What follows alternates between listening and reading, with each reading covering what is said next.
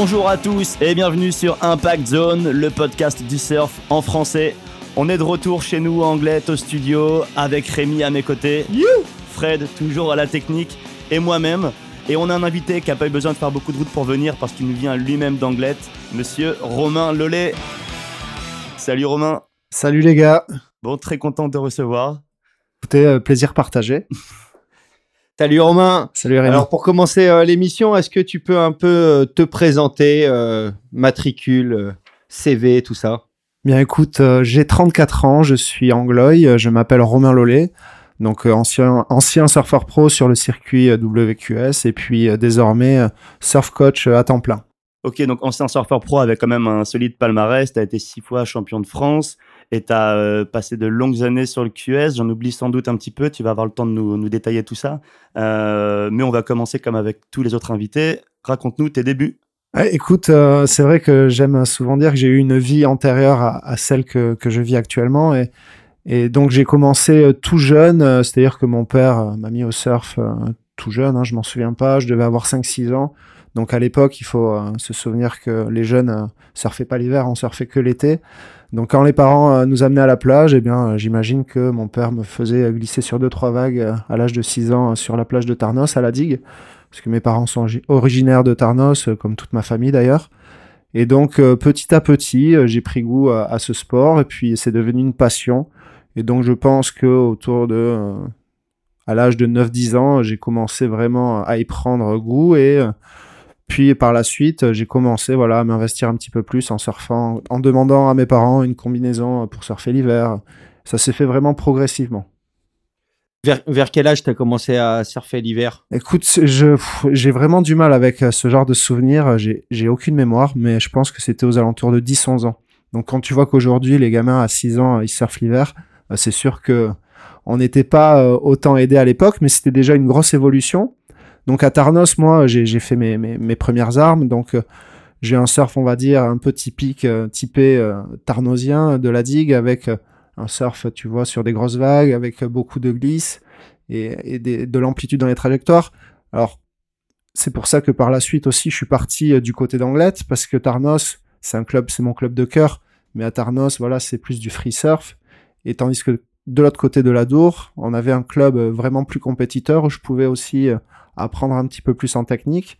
Et donc, mes parents ont pris la décision de déménager, de partir à Anglette. Et donc, à l'âge de 10-11 ans, je suis parti à Anglette, où j'ai découvert euh, le club euh, de l'Anglette Surf Club, euh, où j'ai pu, voilà, apprendre tout ce que j'ai appris tout au long de ma vie et, m'amener jusqu'à ici. D'ailleurs, petite question piège, ça s'est passé comment du côté de Tarnos? Parce qu'il y a quand même une petite rivalité entre Tarnos et Anglette au niveau surfistique, je dirais. T'es toujours aussi bien accepté à, la, plage de la digue, il n'y a, pas de souci, parce que généralement, quand on vient d'Anglette, là-bas, c'est pas forcément euh, les grandes portes ouvertes. En en fait, c'est pas une petite rivalité, c'est que Tarnos c'est un monde à part. Enfin, Tarnos, hein, quand je dis Tarnos, c'est pas le métro, je parle bien de la digue. C'est un monde à part où, euh, voilà, on a nos habitudes, ce sont des familles qui se connaissent depuis toujours. Euh, on n'aime pas être dérangé par, euh, par les gens qui viennent de l'extérieur, c'est-à-dire que ce soit Anglette ou, ou même la Benne ou Andre. hein. C'est-à-dire que c'est vraiment un petit spot euh, particulier. Il n'y a pas d'animosité, euh, tu vois, particulière. C'est juste que si tu viens, tu te comportes correctement, euh, tout se passe bien. Moi, étant donné que j'étais parti par la suite à Anglette, c'est sûr que bon, quand je revenais à Tarnos, il y avait toujours des petites piques, mais c'était amical. Je m'entends super bien, j'ai beaucoup de, de respect euh, envers eux, ils en ont aussi envers moi. Et pareil, hein, du côté d'Anglette, euh, parfois, pour rigoler, pour déconner, on me taxe souvent de voilà de boucalé, de tarnosien. Donc ça marche dans les deux sens, mais il y a aucune rivalité. Euh, mes potes d'Anglette, j'aime de temps en temps les faire venir surfer aussi à Tarnos, comme ceux de Tarnos euh, du côté d'Anglette. Il y a aucune rivalité, ça se passe super bien. Et donc, l'arrivée à Anglette, tu nous racontais sur le coup de 11 ans, c'est ça? Oui, euh, T'avais commencé la compétition déjà ou c'est vraiment en arrivant au club avec une mentalité quand même qui était déjà un peu plus Alors, compétition que tu te sais mise? Jusqu'à l'âge de 10 ans, on avait la compétition du club à Tarnos. Chaque année, c'était une compète entre nous. Je surfais avec mes copains Mathieu Vivant Clément Tardieu. On était trois de la même génération à se battre à chaque fois pour le titre. Donc c'était amical. Jusque-là, j'avais fait des petites compétitions comme ça, mais ça restait dans le cadre festif, on va dire. Quand je suis arrivé à Anglette, j'ai commencé euh, voilà, à m'inscrire à des critériums départementaux, des petites compétitions euh, départementales euh, auxquelles voilà, j'ai pris goût parce que je pense que j'étais compétiteur au fond de moi-même.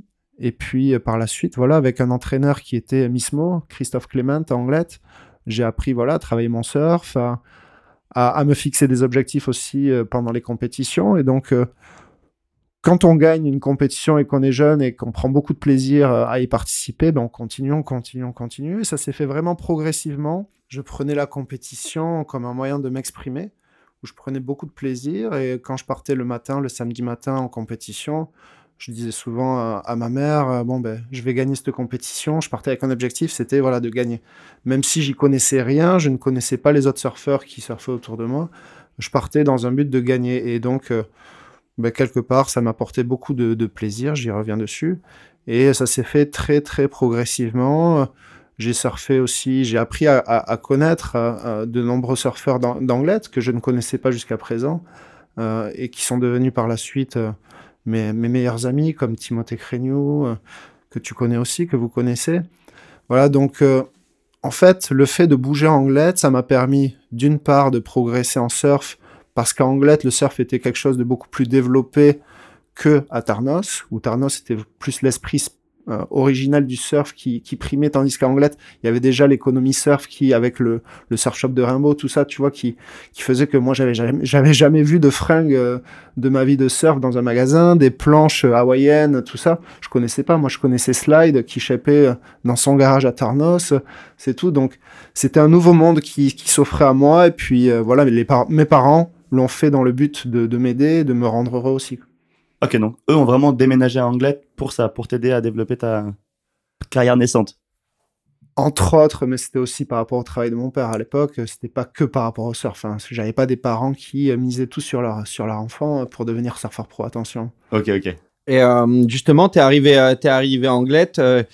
c'était qui la scène angloï surfistique à l'époque? Quels étaient les héros, les fers de lance de les grands frères ah, écoute, euh, moi j'ai souvenir, une fois de plus, hein, j'ai une très mauvaise mémoire, mais j'ai souvenir de, du Che Guevara, Christian Guevara, euh, qui, euh, qui était un petit peu ouais, le, le super surfeur de la région à l'époque. Hein. Donc il y avait il y avait le Che, il y avait bien évidemment Franck Lacaze aussi et Michel Plateau qui faisaient partie des, des grandes figures du surf d'Anglette. je pense aussi à, à Fagald qui nous a quitté il y a quelques années aussi et et puis moi, voilà, je me nourrissais de ces surfeurs. Il y avait Xavier Leroy aussi, qui est plus âgé que moi. Alors, je me rends compte que finalement, il n'est pas si, beaucoup plus âgé que moi. Mais à l'époque, quand j'étais jeune, je le voyais comme, comme un adulte. Donc, je me suis nourri de, de chacun de ces surfeurs. Euh, sachant que c'était quand même des très bons surfeurs, euh, même si c'était pas les meilleurs européens. Et encore, euh, le Christian Guevara Christian, de, Christian du top était très, très fort. Hein. Christian, c'est vrai qu'il était présent sur la scène internationale aussi dans les grosses euh, vagues aussi, il avait fait le, le cas de challenge. Je sais pas si tu te rappelles cette compète de grosses vagues à Todo Santos. Ah, c'est un super surfeur. Puis les autres aussi, c'est pas parce qu'ils ont pas participé à des compètes internationales que c'était pas des bons surfeurs. On avait euh, quand même une bonne base surfistique euh, sur Anglette, Côte Basque, on va dire. Euh, et dont je me suis nourri. Et puis voilà, petit à petit, forcément, quand on surfe avec de plus en plus de surfeurs qui ont un meilleur niveau, on progresse, on, on fixe ses objectifs aussi un petit peu plus haut. Et donc, euh, ça pousse tout le monde euh, dans une optique positive. Chose que je n'aurais peut-être pas connue si j'étais resté à Tarnos, parce que je serais devenu un bon surfeur. À Tarnos, il n'y a aucun souci euh, de ce côté-là.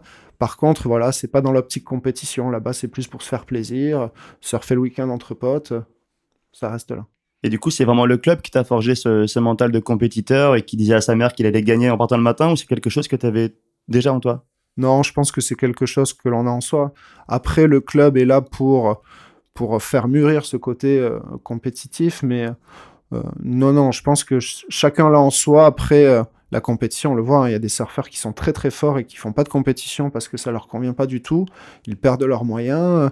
Donc c'est quelque chose que j'avais en moi qui m'a permis voilà d'intégrer un, groupe de compétiteurs au sein de l'Anglais Surf Club qui était à l'époque présidé je crois par par Michel Plateau et, et Bastien Béziat euh, ma maman ensuite euh, a été présidente aussi de l'Anglade Surf Club pendant euh, plus de plus de dix années. elle l'a fait aussi ça pour pour m'aider un petit peu et veiller que voilà personne ne, me mettait des bâtons dans les roues parce qu'à l'époque bon, le surf, le milieu du surf, c'était un petit peu voilà. Hein, il était un petit peu en ouais, la jalousie. C'était voilà du copinage. Ça a un petit peu fait retarder l'évolution du surf, je pense, en France. Ça l'a pas, ça l'a pas servi forcément, mais euh, voilà, j'avais des parents très bienveillants autour de moi qui, euh, qui ne me voyaient pas comme le messie du surf. Au contraire, j'ai mon père qui m'a souvent bien plus rabaissé qu'autre chose. Donc, euh, j'avais un environnement favorable à un bon développement, tu vois, dans cette carrière de surf. J'étais bien suivi par mon club de surf. Mes parents m'aidaient aussi comme ils le pouvaient. Et puis voilà, petit à petit compétition après compétition, j'ai pris goût, j'ai progressé, et puis par la suite, euh, vers l'âge de 14-15 ans, je sais plus, j'ai intégré le pôle France à Marac, à Bayonne. Et donc là, ça a été voilà, le déclic qui a fait que je suis passé à un stade supérieur. D'accord, tu peux nous raconter qui étaient tes, euh, copains de chambre, de classe et, de session à l'époque? Bah, À l'époque, je surfais beaucoup avec Hugo Yersabal, euh, qui lui nous vient d'Andaï.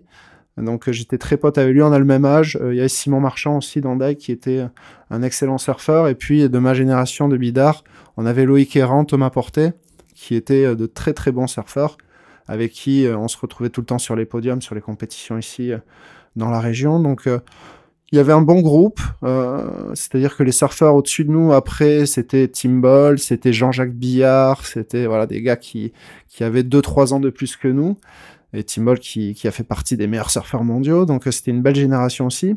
Mais ensuite, euh, voilà, nous on était 3-4 surfeurs, il y avait Jérémy Brasset aussi qui venait de la, Martinique, qui était un excellent surfeur. On n'était pas très nombreux, mais euh, assez pour se motiver, pour se pousser, pour repousser nos limites. Et, c'était. Il y avait une bonne ambiance à l'époque quand j'ai intégré ce, ce sport-études. Et sport-études qui m'a permis surtout voilà, de concilier sport et études. Donc euh, ça m'a permis de surfer beaucoup plus, d'avoir un véritable encadrement parce que le club jusqu'à présent, je m'entraînais correctement. C'est-à-dire que au sport études, il y avait Michel Plateau, Philippe Malvaux, des gars qui, euh, qui avaient une connaissance un petit peu plus pointue peut-être par rapport à certaines choses. Et donc ça m'a apporté voilà quelques bases qui m'ont permis par la suite de, de devenir qui je suis. Arrête-moi si je me trompe, le fait, comme tu dis, d'être euh, au milieu d'un crew de, de surfeurs de, niveau national, ça, élève aussi le niveau. C'est vrai que les, les gars que tu viens de citer, moi je me rappelle sur les compètes, vous étiez les petits jeunes qui, commençaient à, vraiment gagner des, gagner des titres et être présents sur les Coupes de France et tout ça. Et euh, je pense que d'être au milieu de cette émulation, ça t'a aidé plus que de rester au, juste au club d'anglais. Oui, non, c'est sûr. Plus on se mélange, de toute façon, plus on apprend. Euh, c'est comme quand on fait des compétitions avec des surfeurs de, son âge, de sa génération. C'est bien, mais si on peut se mélanger aux adultes aussi, c'est encore mieux. C'est pour ça qu'on faisait les Coupes de France en open, en catégorie ouverte, où je tombais contre justement des, des Fagal, des, Michel Plateau, je tombais contre mon, propre coach. Euh, c'était toujours plus intéressant de surfer avec un, un grand nombre de surfeurs de tout horizon parce que voilà, moi, à chaque fois, je piochais, hein, je piochais chez l'un, chez l'autre. J'essayais de, de j'étais très observateur. Je regardais beaucoup, euh, voilà, comment ils s'entraînaient, comment ils se préparaient, euh, l'équipement qui, avec lequel ils surfaient. J'essayais de vraiment prendre un maximum d'infos partout parce que je sors pas d'une famille de surfeurs. Enfin, mon père est surfeur, mais mis à part mon père, personne surfe dans ma famille. Je suis pas, voilà, j'ai pas une génération derrière, derrière, nous qui, qui surfait déjà, donc c'était pas évident. Mon père, lui, shape des planches aussi. C'est un très bon surfeur. Mais ça suffit pas pour, pour avoir une science infuse. Euh, comme certains surfeurs de nos jours qui sortent, c'est des, des, fils de champions de surf. Moi, je, je connaissais pas ça. Donc, j'essayais vraiment de m'intéresser à droite à gauche à ce qui se faisait.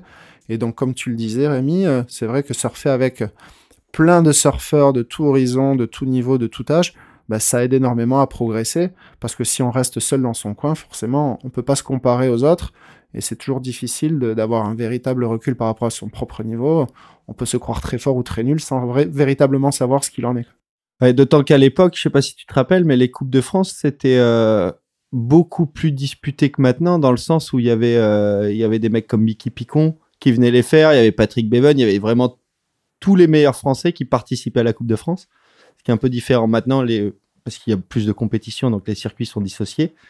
Mais euh, à l'époque, euh, je me rappelle que à 14 ans, tu pouvais tomber contre, contre un mec qui faisait le QS. Non, c'est clair. Et puis ça, ça les surfeurs d'aujourd'hui peuvent pas le comprendre. Hein. Aujourd'hui, malheureusement, le circuit Coupe de France et le circuit fédéral en, règle générale est délaissé par les meilleurs surfeurs. D'une part parce qu'ils n'ont pas le temps, ou deuxièmement parce que ça les intéresse pas. Il y a rien à gagner, il y a plus à perdre qu'à gagner. À l'époque, c'était pas le cas. C'est-à-dire que les surfeurs comme Patrick Bevan, Mickey Piquant, Eric Rébière, Frédéric Robin, ben, ils étaient présents sur cette petite compétition. Et, et quand nous, on sortait de notre quartier euh, à l'âge de 13-14 ans et qu'on se retrouvait contre des surfeurs comme ça, forcément, Grégory Pastusiak aussi, qui a fait partie des meilleurs surfeurs français, tu connais euh, de chez toi, voilà, Romain. Euh, c'était super impressionnant et motivant. C'était vraiment un facteur voilà, un facteur très important au niveau de la motivation qui nous poussait, nous, à élever notre niveau. C'est-à-dire que moi, en compétition, je faisais des choses que je n'avais jamais fait auparavant en free surf. Ça écœurait euh, les gens de ma génération parce qu'ils disaient que j'avais beaucoup de chance. Mais c'était pas de la chance, en fait. C'était que je me surpassais à chaque compétition. Et, je passais un R alors que j'avais jamais fait de R de ma vie. C'était quelque chose qui me poussait à, améliorer mon surf, de surfer contre ces gens-là. Euh, parce que t'as pas le choix. Hein. Quand t'es face à un meilleur que toi, bah, t'as pas le choix, tu peux pas mal surfer. Tu dois faire des choses que tu imagines impossibles et puis finalement, poup, ça passe. Et donc euh, c'est ce que je trouve de bien avec la compétition, c'est que ça pousse à, à repousser ses limites et, et, à y croire quoi. T'as pas le choix. Si tu si tu crois pas, tu tu perds et tu rentres chez toi. C'est vrai. Et euh, et de là. Euh là, c'est bon, comme tu dis, tu as repoussé tes limites et tu as commencé à, à, à, briller sur, le, sur les compètes. Euh, à partir de quel moment tu as été détecté et des sponsors se sont intéressés à toi? Alors, euh, je pense que c'était vers l'âge de 12 ans. Euh, c'était bien avant de rentrer au, sport, études. Euh, j'avais pour habitude de voyager au Portugal avec mes parents aussi chaque année. Donc, on partait en Algarve en voiture, passer deux semaines de vacances au Portugal. Et je pense qu'à ce moment-là aussi, il y avait euh, des gens qui travaillaient euh, chez Quicksilver, chez Billabong, Rip Curl, qui partaient en vacances là-bas ou qui organisaient des stages avec certains surfeurs euh, sponsorisés déjà à l'époque. Et donc on a été repérés comme ça. Aussi, je pense que le fait de gagner quelques petites compétitions à la maison, des critériums départementaux, des, choses comme ça, ça m'a aidé. Mais vraiment, vers l'âge de 12 ans, moi j'ai Billabong qui s'était approché de moi plus, c'était une marque que j'adorais. Après, comme tout gamin, Quicksilver, Rip Curl, Billabong, on, on, est tous fans. Hein. Mais euh, Billabong, j'aimais bien cette, cette marque de surf parce que elle m'inspirait confiance. C'était, je, je sais pas, Quicksilver, ça me faisait un peu peur. C'était un peu plus euh, la grosse machine compétition. Billabong, c'était un peu plus free surf australien. Je sais pas, ça me plaisait plus. Et donc, euh, ils, ont approché mes parents, hein, pas moi forcément. 12 ans, on va pas, on va pas approcher un gamin de 12 ans euh, comme ça quand on vient, quand on travaille dans une boîte privée. Et ils ont proposé, voilà, de, de, de nous donner euh, quelques affaires euh, tout au long de l'année, en échange de quoi je mettais un sticker sur mes planches. Ça a commencé comme ça, hein, tout gentiment. Il n'y a pas eu d'argent ou de promesses de voyage de fête. Le but, c'était voilà que je paie plus mes, mes combinaisons, que j'ai quelques affaires, que ça me motive à, à voilà donner le meilleur de moi-même tout au long de la, la de la saison euh, des compétitions l'été. Et puis voilà, petit à petit, euh, cette, cette marque est devenue voilà euh, une grande partie de ma vie finalement parce que mon sponsor est devenu quand même au final mon, mon employeur. Donc je vivais grâce à mon sponsor par la suite, hein, c'est-à-dire 6-7 ans plus tard. Mais ça s'est fait très progressivement, très sainement contrairement à ce qu'on pourrait penser, je pense qu'il y a pas mal de parents qui ont peur de quand, certaines marques approchent leurs enfants. Ça s'est fait très simplement. Il n'y a même pas de contrat écrit. Hein, C'est-à-dire que c'est que du c'est que du, blabla. Hein, C'est-à-dire on, on, vous promet de vous donner quelques combinaisons et quelques affaires. Ça n'engage à rien. Et euh, au fur et à mesure que voilà les années avançaient, vers l'âge de 13 ans, 14 ans, 14 ans, j'ai remporté mon premier titre de championnat de France, de champion de France, pardon. Donc là, les choses se sont un petit peu plus professionnalisées. Ils se sont dit, bon, ce gamin-là, à qui on filait des combinaisons et des affaires, il commence à remporter un, un titre de champion de France. On va, on va s'intéresser peut-être un petit peu plus à lui. Alors, j'ai commencé à toucher un petit peu d'argent. C'était plus des remboursements de frais de compétition. C'était pas grand-chose. Mais déjà, moi, ouh, je me suis dit, attends, il y a de l'argent qui est en jeu, là. Ça devient sérieux. Et puis, forcément, il joue un petit peu plus sur ton image il y a des sessions photos qui sont organisées, on utilise ta, ton visage et, tes photos de surf dans des magazines de surf ou dans des, des magazines qui sont à utilisation interne de la boîte. Donc euh, les choses se font très progressivement, très sainement, mais il y a une prise de conscience dès le moment où tu commences à recevoir de l'argent. D'accord. Et, euh, et tu faisais, tu bénéficiais d'un d'un encadrement type team qui t'emmène sur les compètes avec tous les autres membres du team et tout ça? Ben, ça, c'est très important. En fait, c'était la base de la base du deal à l'époque euh, quand je suis rentré chez Billabong, enfin plus vers l'âge de 14-15 ans. C'était, j'avais un réel besoin de faire partie d'une équipe, c'est-à-dire euh, lors des déplacements sur des compétitions auxquelles je n'avais jamais participé jusqu'à présent, c'est-à-dire les pro juniors. Moi, j'ai commencé très tard les pro juniors. Je crois que j'ai commencé à l'âge de 15 ans ou 16 ans. Aujourd'hui, les gamins à 10-11 ans, ils font des pro juniors. Euh, donc euh, j'ai commencé à l'âge de 15-16 ans et le fait de compter sur euh, voilà sur sur un team manager qui allait m'amener jusqu'au Portugal, dire que mes parents étaient plus obligés de se taper le trajet pour aller faire une compétition, puis les frais que ça, ça en court aussi, c'est énorme. Donc ça c'était très important. Et je pense que le choix d'un sponsor à l'époque se faisait surtout par rapport au team manager. Qui était team manager de C'était qui à l'époque? C'était François Lietz à l'époque, tu vois. François Lietz, il y avait aussi cet anglais là qui euh, un, très bon surfeur anglais je me souviens plus de son nom qui vit à Seignos Carwin Carwin Williams, voilà sacré phénomène. Donc euh, t'imagines moi je suis arrivé à l'âge de 14 ans 15 ans avec Carwin Williams et François Lietz pour aller sur mon premier pro junior à Ericeira les histoires pas possibles que je pourrais pas dire au micro avec Carwin Williams mais euh, enfin des personnes incroyables un anglais moi, je parlais pas anglais à l'époque, hein, 14 ans, je commençais à peine à, découvrir l'anglais. Euh, et puis aussi, euh, parmi le team de surfeurs de mon âge, il y avait des Anglais, des Espagnols, des Portugais. C'était quand même une, sacrée expérience à vivre. Qui étaient tes équipiers à l'époque tu, te rappelles un peu? Euh, les Anglais, je pourrais pas te dire leur nom parce qu'ils ont arrêté le surf par la suite. C'est pas devenu des surfeurs pro j'ai perdu contact. Mais chez les Espagnols, il y, avait Oday Colasso. Ouais, très bon surfeur également. Oday Colasso. Chez les Français, il y avait Fabrice Gélez. Euh, Jean-Sébastien aussi par la suite. Euh, bon, après, il y avait Benjamin Sanchez au-dessus de nous, mais qui était dans une case un petit peu à part. Il faisait pas de compète, c'était un free surfer. Mais euh, ouais, pour les teammates, c'était vraiment O'Day, Fabrice, Thomas Badi aussi à l'époque qui faisait la compétition. On était un petit crew, hein, mais les Anglais aussi qui étaient adorables, super sympas, je me souviens plus comment ils s'appellent. voilà, c'était. Il y avait Rubinage déjà? Non, Rubinage, c'est arrivé bien après.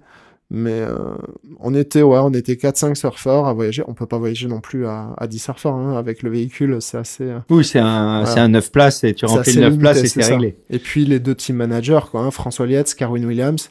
François Lietz qui était le papa de l'équipe, tu vois, bienveillant, qui, qui veillait à que tout se à, que tout se passe super bien. Carwin Williams un peu plus euh, voilà un peu plus rock'n'roll. rock'n'roll, mais il fallait de ça aussi, c'est le surf. Hein. Puis surtout à l'époque, c'était pas encore aussi cadré qu'aujourd'hui. Donc ce sont de très bons souvenirs, mais en effet, cet encadrement faisait partie euh, voilà, des choses très importantes que l'on recherchait chez, chez, un partenaire. Et euh, justement, euh, tu parlais, la marque qui commence à utiliser ton image, à faire des photoshoots. Euh, tu te rappelles plus ou moins de tes, tes, tes premières, euh, tes premières parutions, tes, euh, tes premières apparitions médiatiques tu, Ouais, il y, en a une qui, il y en a une qui a marqué ma vie. En fait, à l'âge de 15 ans, j'ai été sélectionné pour la première fois en équipe de France. À l'époque, moi, il faut comprendre, hein, je viens de Tarnos, d'un endroit que personne n'apprécie forcément parce que quand on peut pas aller surfer à un certain endroit, ben, on n'aime pas les gens qui surfent là-bas.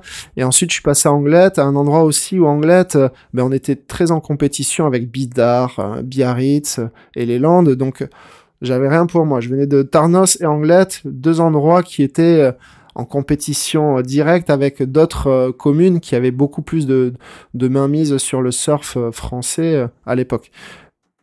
Donc, quand on m'a pris pour la première fois en équipe de France, j'étais un petit peu la cinquième roue du carrosse. Euh, voilà, c'était le surfeur sur qui, euh, bon, on misait pas grand chose, mais on avait besoin d'un surfeur. Et puis, on ne pouvait pas me refuser parce que je gagnais toutes les compètes locales aussi. Donc, ils étaient un petit peu embêtés. Donc, euh, je suis parti en Australie sur les premiers championnats du monde de, de, de, mon histoire de surfeur en équipe de France.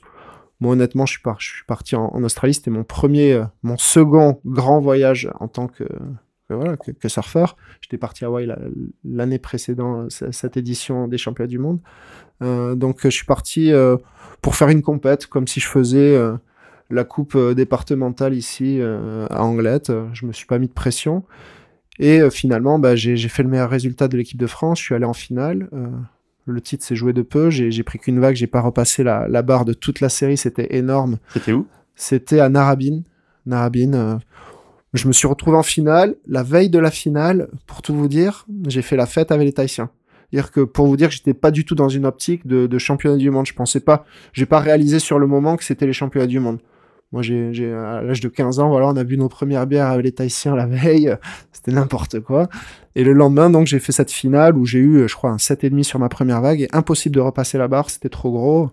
J'ai couru dans tous les sens. Je me souviens d'ailleurs de, de, de Cap 2, un bodyboarder français, voilà. Ouais, Nicolas Capdeville. Voilà, euh, qui courait à côté de moi sur la plage et qui, me, qui, qui ne cessait de me répéter Souviens-toi de ces moments, souviens-toi de ces moments.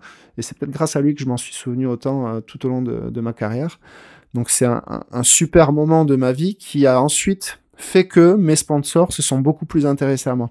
Donc pour revenir à ce que tu disais tout à l'heure, Amy, en fait, euh, une parution qui, qui a changé un petit peu ma vie, hein, il faut le dire, ça a été suite à ce résultat au championnat du monde quand je suis revenu en France, Billabong a, a vraiment fait beaucoup plus attention à mon image et a commencé à envoyer un photographe qui était Gecko à l'époque, qui me suivait lors de, de, de, de nombreuses sessions, free sessions euh, dans la région. Et puis voilà, un été, une session à la benne où je fais un tube devant Gecko qui était en aqua et, et la photo sort magnifique sur l'ordi et donc euh, on se retrouve avec une parution 4 par 3 sur tout le BAB, euh, les Landes, avec euh, mon visage sur, sur, sur la pancarte, alors que j'étais au lycée à l'époque, hein, au collège même. Euh, il faut se remettre aussi à l'époque. Il n'y avait pas Internet, tout ça, donc euh, forcément, les parutions presse avaient un, impact énorme sur, voilà, sur, sur, sur, sur la vie de, de chaque personne. C'était pas comme aujourd'hui quand on poste des photos de surf. Ça n'a aucun impact. Autrefois, on avait un petit quart de page dans Surf Session, on était une star. Donc là, forcément, de me retrouver en 4 par 3 à côté du McDonald's sur le BAB, euh, quand j'allais au collège, ça a changé beaucoup de choses. Surtout qu'à l'époque, le surf, c'était pas démocratisé comme aujourd'hui. C'était plus le rugby et la pelote. Donc je suis vite devenu aussi tête de turc un petit peu, voilà, où on me faisait vivre l'enfer au collège parce que j'étais le seul surfeur à Marac, à Bayonne, avec des cheveux blonds. Donc euh, ça n'a pas été évident tout le temps, et c'est pour ça que par la suite je passé au sport-études encadré par des surfeurs avec d'autres surfeurs dans ma classe, parce que c'est vrai que c'était difficile de le vivre en étant le seul surfeur du collège. Donc euh, les, publications, les parutions comme ça, ça, a changé un petit peu ma vie, ma façon de de, de, de, voilà, de gérer mes relations avec mes amis, avec les gens euh, de mon entourage aussi. Parce que je passais de surfeur euh, lambda à surfeur, ça y est, surmédiatisé, alors que j'avais juste une parution, voilà, après un bon résultat sur une compétition.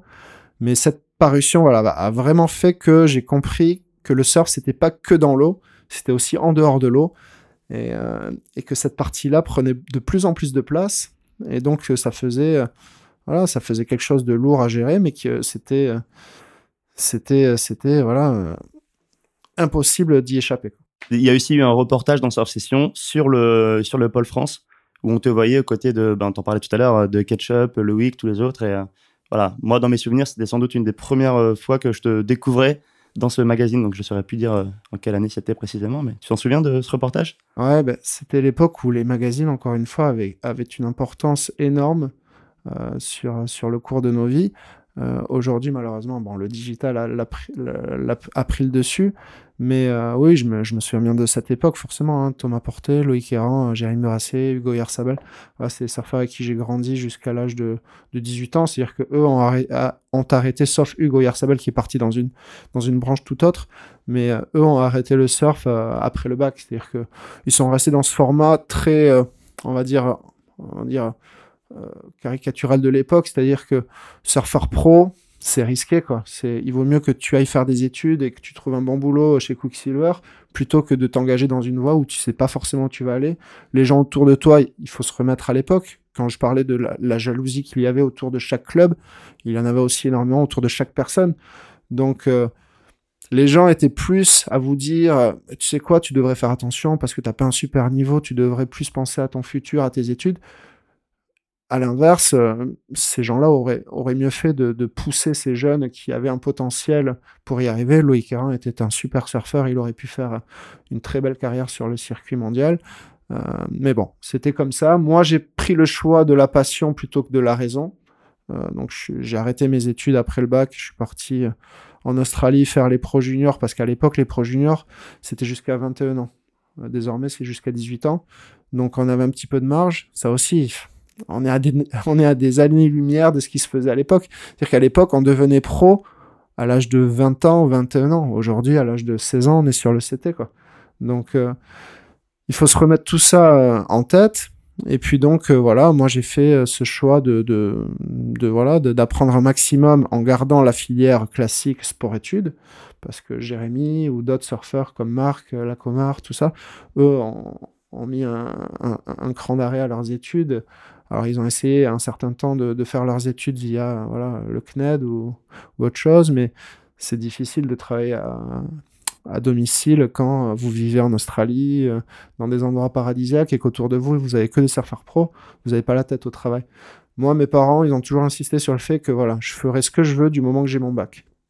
Donc, j'ai poursuivi ma carrière euh, sportive tout au long de, de mon évolution scolaire jusqu'au bac. Et ensuite, j'ai fait ce que je voulais parce que je gagnais aussi de l'argent avec mes sponsors. Mes parents étaient plus obligés de, mettre la main à la pâte euh, pour, euh, pour, pour financer ma carrière. Donc euh, j'ai eu cette chance-là. Mes parents m'ont laissé cette liberté. et j'ai commis des erreurs, j'ai fait de bonnes choses aussi, mais c'est ce qui fait aussi d'un. des erreurs, par exemple, t'en as une, t'en as en tête oh, Des erreurs, il y en a plein. Imaginez qu'à l'époque, nous, euh, bon, quand je partais sur, sur les QS, quand j'avais 18 ans, euh, j'étais seul. Hein. C'est-à-dire que j'avais plus mon team manager autour de moi. Euh, je, commandais mes planches tout seul, je réservais mes logements tout seul, je me faisais à manger tout seul, je choisissais mes compétitions tout seul. Donc forcément, des erreurs, il y en a plein. Hein. Non. Alors des petites erreurs comme ça, voilà, de dépenser des sous inutilement, de, de, de, de perdre du temps, de on est, on est, on est face à soi-même et si on n'est pas sérieux, ben, rien ne se passe comme prévu. Donc, euh, ça apprend à être très autonome, euh, à faire des sacrifices. Et chez certaines personnes, ça fonctionne, chez d'autres, euh, ça, part en, ça part en vrille complet. Donc, c'est le danger du surf pro à l'époque parce que désormais, de nos jours, c'est quand même beaucoup plus cadré. Chaque surfeur, maintenant, qui a un très bon niveau, a un coach, un manager. Les parents sont plus aussi indifférents euh, du milieu du surf qu'à l'époque. C'est-à-dire que les bons surfeurs de nos jours, ils ont eux-mêmes des parents qui étaient surfeurs. Donc les pièges sont, sont, plus facilement évitables. Euh, tandis que moi, à l'époque, mes parents m'ont fait entièrement confiance, m'ont laissé partir dans la jungle, là. Heureusement, j'étais cadré par d'autres surfeurs qui étaient plus âgés que moi, comme Patrick Bevan, tout ça. Je pouvais m'appuyer sur des gens voilà, qui, étaient, euh, qui étaient très stables mentalement et, euh, et sportivement. Donc, euh, je les remercie énormément. j'ai eu de la chance, voilà, mais j'ai eu aussi une sorte d'intelligence de prendre du recul et de faire les choses voilà, avec, avec raison. C'est-à-dire que j'aurais pu partir dans la fiesta, vivre ma vie de rêve que, que tout, tout adolescent voilà, souhaiterait j'ai fait les choses raisonnablement parce que j'avais voilà ce mental de compétiteur et mon objectif c'était réussir en compétition, devenir surfeur pro et donc je me suis donné à fond de ce côté-là. On parlait de l'époque Billabong, ça va nous amener à la première coupure musicale dans l'émission, euh, toute trouvée celle-ci avec un morceau extrait du dernier clip de Life Better in Board Short, donc la grosse campagne Billabong mène les riders aux quatre coins de la planète. Là, c'est le chapitre 11 comme mène Ethan Ewing, Creed Magart ou encore Telegram euh, ben, en indo, voilà, sans surprise. Le groupe c'est Eagles, le morceau c'est Nerve Endings. On écoute ça et on se retrouve tout de suite après pour la suite, Romain.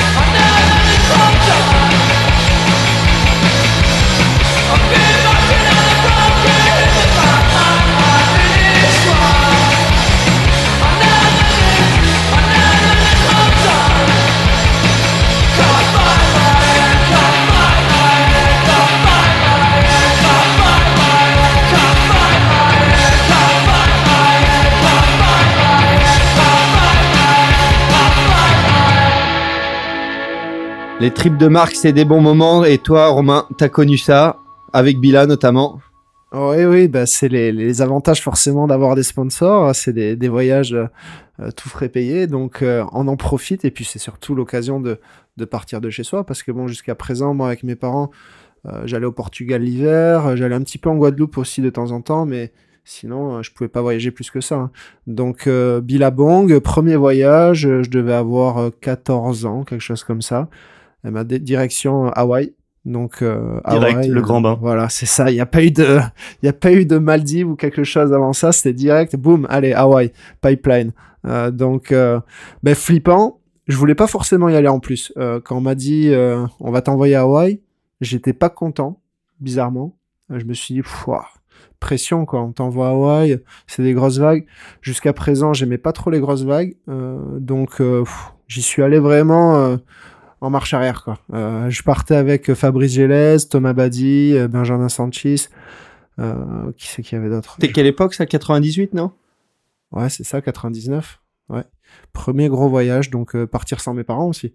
Premier gros voyage où je partais tout seul avec François Lietz. Il y avait euh, Yann Benetrix aussi qui encadrait un petit peu le, le, staff. Donc il y avait de sacrées personnes, sacrés caractères. C'était un souvenir incroyable. Hein. On a passé euh, trois semaines à Hawaï dans une maison euh, tout près de la plage de Sunset. C'était voilà, chacun sa chambre, on fait la vaisselle. C'était une vie de famille au sein de, de, de, l'équipe Billabong. Et puis découvrir un nouveau pays, un nouveau climat, de, de nouvelles vagues partir avec des planches aussi euh, qui sont immenses, qu'on n'avait jamais surfé jusqu'à présent à la maison. Donc c'était quelque chose de, très très euh, voilà très important pour moi ce premier voyage qui a marqué euh, qui a marqué ma vie forcément et dont je garde de superbes souvenirs. Et finalement, après trois semaines passées à Hawaï, j'avais qu'une envie, c'était y repartir parce que c'est là-bas que j'ai pris goût aux grosses vagues, j'ai découvert plein, plein, plein de choses. Je pense que c'est un passage obligatoire dans chaque vie de surfeur. Euh, donc finalement, tu vois, ces, voyages organisés par les, par les sponsors, euh, ça peut marquer une vie et ça peut faire évoluer aussi les surfeurs, euh, les, pousser à aller de l'avant et, et, à repousser leurs limites. Donc c'est quelque chose de formidable. Et puis il y a une super ambiance. On découvre aussi euh, voilà, de nouveaux surfeurs. Moi, j'ai rencontré Jason Shibata. J'ai découvert que ben, quand on allait voir les vagues à, à, Pipeline, il fallait baisser la tête quand on croisait Eddie, euh, pas Eddie Aiko, n'importe quoi. Eddie Rothman. Eddie Rothman. Donc euh, j'ai appris voilà, j'ai appris plein de choses, les black shorts, euh, le respect dans l'eau. Euh, les bagarres à éviter, les choses à ne pas faire à l'âge de 14 ans. Donc c'était quelque chose de très formateur. Et puis par la suite, il y a eu euh, un grand nombre de voyages organisés ailleurs dans le monde avec mes sponsors. Donc euh, c'est quelque chose de voilà de très valorisant euh, et qui permet à chacun de d'évoluer dans sa carrière. Et pour revenir sur Hawaï, tu parlais de toutes ces nouvelles choses apprises à l'âge de, de 14 ans. Tu as quand même réussi à, te concentrer sur ton surf malgré tout ça? Les bagarres, les black shorts, les euh, Eddie Rothman, tout ça. C'est pour ça que je voulais pas trop aller à Hawaï au début. Je savais que c'était un endroit où déjà les vagues étaient pas très accueillantes, où j'allais avoir beaucoup de pression parce que forcément on part avec les team managers, on part avec un photographe, un caméraman. Donc euh, les attentes sont, sont élevées pour quelqu'un de, pour un jeune surfeur de 14 ans qui a jamais euh, bougé ailleurs qu'aux Antilles ou au Portugal.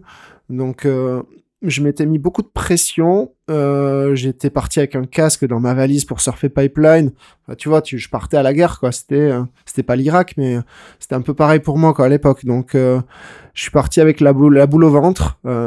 et au final, voilà, j'ai fait mes preuves sur le terrain.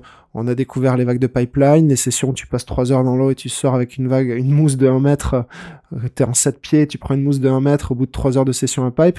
Donc, tu te euh, souviens de ta première session à pipe, justement, de, de la mise à l'eau jusqu'à l'arrivée au line-up, les têtes que tu peux reconnaître euh Ouais, je me souviens, enfin, de, de, certaines ambiances, en fait, de la plage, des vagues. les sessions en elles-mêmes, je me souviens plus, mais je, je sais que je passais beaucoup de temps dans l'eau sans prendre de vagues. J'observais énormément. Euh, nos team managers, ils nous prenaient pas, ils nous poussaient pas sur la bombe directe d'entrée de jeu à pipe. Euh, mais euh, voilà, c'était un apprentissage voilà très important dans la vie d'un surfeur. les sessions à Seven Hall, à Sunset, tout ça, c'était des choses. Quand tu as surfé la Fitenia, Anglette et la Côte des Basques toute ta vie, forcément de surfer ces spots mythiques que tu vois que en photo dans les magazines, parce qu'à l'époque, je répète, il n'y avait pas Internet.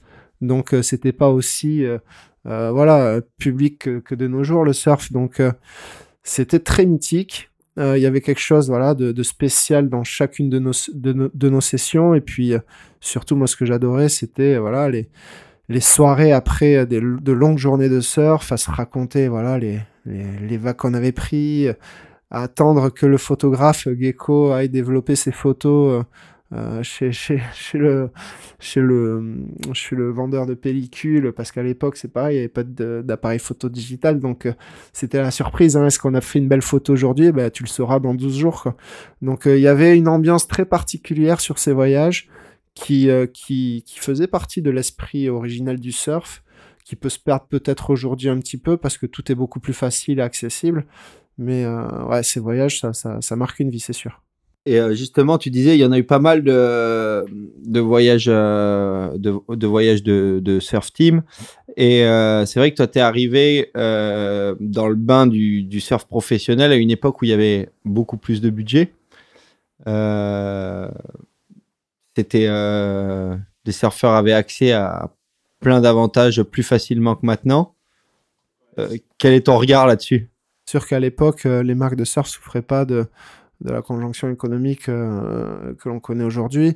Euh, il y avait beaucoup plus d'argent, donc forcément les choses étaient bien mieux faites. Alors il y avait beaucoup d'argent gaspillé, j'imagine, mais quand on était, voilà, quand on partait en voyage, tout était bien organisé. On logeait dans une super maison, on avait un photographe, un caméraman. On était logés comme des rois, servis comme des rois. Euh, après, ça se méritait, attention, faut pas se dire, parce que souvent j'entends, ouais, mais vous à l'époque, il y avait beaucoup plus d'argent, c'était plus facile. Faut pas croire que c'était plus facile, parce qu'à l'époque, pour avoir une parution dans un magazine, il suffisait pas de connaître le gars qui bossait à la rédac ou euh, d'avoir un papa qui est cool avec tout le monde et qui, voilà, va, va faire que son, son, son, fiston se retrouve dans un magazine. Ça, ça, se méritait, donc euh, ça se méritait comment? En faisant des résultats sur les compètes. Donc à l'époque, si tu étais nul en compétition, bah, c'était très difficile d'exister dans le monde du surf et de, et de gagner ta vie en faisant du surf. Donc euh, oui, il y avait beaucoup plus d'argent. C'est sûr que j'imagine que ça facilitait énormément la tâche de, des team managers euh, à l'époque. Euh, quand on voit qu'aujourd'hui, eh ben, le moindre euro est, est, réfléchi avant d'être dépensé. Donc c'était c'était agréable parce que voilà, on n'avait pas cette pression financière à chaque fois en tête. Euh, que ce soit les voyages ou les, les événements. Hein. Comme moi, je me souviens euh, du WCT qui était organisé en Anglette euh, sur la plage des Cavaliers, et qui avait Bob Sinclair qui mixait sur le gazon. c'est des trucs incroyables avec un village de partenaires monstrueux. Moi, j'ai pas connu d'événements aussi gros de toute ma vie par la suite que ces événements qui se passaient chez nous. Quoi. Donc, le surf à l'époque, il y avait beaucoup d'argent, euh, les voyages euh, entre teams étaient géniaux et super bien organisés, les moyens étaient, étaient présents. On parlait tout à l'heure en off avec euh, de, de l'expérience qu'avait vécu Alain Rioux avec les Young Guns, tout ça. Au Mentawa, il y avait l'hélicoptère sur le bateau. Ah, c'est sûr que ça change des trips qu'on peut faire peut-être aujourd'hui avec le team, le team Bila ou Quicksilver Europe. Mais bon, euh, c'était l'époque, euh, les choses étaient bien faites, elles sont toujours bien faites aujourd'hui, mais avec des moyens différents. Et on a pu en profiter, et, tant mieux, ça reste euh, voilà gravé dans nos mémoires. Et au-delà de l'accompagnement matériel, du financement des, des trips et de ce genre de choses, tu avais déjà à l'époque, toi, un salaire convenable qui te permettait de mettre de l'argent de côté et de vivre au quotidien? Non, l'argent, j'ai pu en vivre à partir du moment où je suis, où j'ai changé de partenaire justement. j'ai fait la transition de, de Billabong à Rip Curl à l'âge de 18 ans. Euh, je répète encore, le, Pro Junior, le circuit Pro Junior, c'était jusqu'à l'âge de 21 ans à l'époque. Et, euh, à ce moment-là, en fait, je ne l'ai pas fait pour des raisons financières. Moi, Billabong, euh, j'en garde un, souvenir merveilleux. Et si j'avais pu rester chez Billa, je serais resté chez Billa. Après, je regrette pas mes choix. Mais à l'époque, en fait, après que François Liette s'est occupé de nous pendant quelques années, c'est Sam Carrière qui a repris. Sam Carrière, super surfeur australien, euh, génial, hein, je l'adore, il euh, n'y a aucun souci de ce côté-là, mais c'est vrai qu'il ne s'occupait pas de nous comme un, véritable team manager. Donc euh, on était un petit peu vous à nous-mêmes quand on se déplaçait sur les compétitions, il n'y avait pas un encadrement aussi sérieux que ce qui se faisait ailleurs, et quand j'ai fait le choix de partir chez Rip Curl, alors que Billabong me disait mais combien tu veux? J'ai dit non, c'est pas de l'argent que je veux, c'est un team manager. C'est sûr qu'à l'époque, j'aurais pu me dire, j'ai pas été très malin de ce côté-là, mais les, les coachs, ça n'existait pas à l'époque.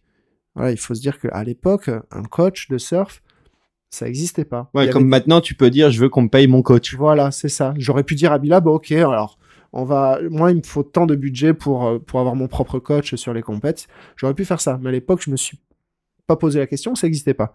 Donc, euh, je suis parti chez Rip parce qu'il y avait à l'époque euh, Gilles Larquet qui était team manager. Et donc, team manager, ça veut dire, bon, tu le, tu le sais bien, Rémi, hein, tu, tu l'as été, c'est manager la carrière des athlètes qui font partie de la société, mais aussi avoir cette casquette de coach sur les compétitions. Et Gilles Larquet était un des meilleurs à l'époque et, l'est toujours. Euh, donc je suis parti chez Curl pour un besoin humain et pas financier. Mais euh, en même temps, ça a fait grossir aussi mon, budget, mon salaire euh, annuel. Enfin, mon salaire, c'était pas des salaires, hein, mon budget annuel. Et à partir de là, on peut dire j'ai commencé à en vivre, mais je vivais chez mes parents. Mes parents me finançaient toujours mes, factures de téléphone, ci et ça. Donc, ouais, c'était euh, c'était pas la grande la grande vie, mais en tout cas, ça ça a allégé énormément, je pense, voilà les euh, les frais de, encourus par, par ma carrière, surtout pour mes parents.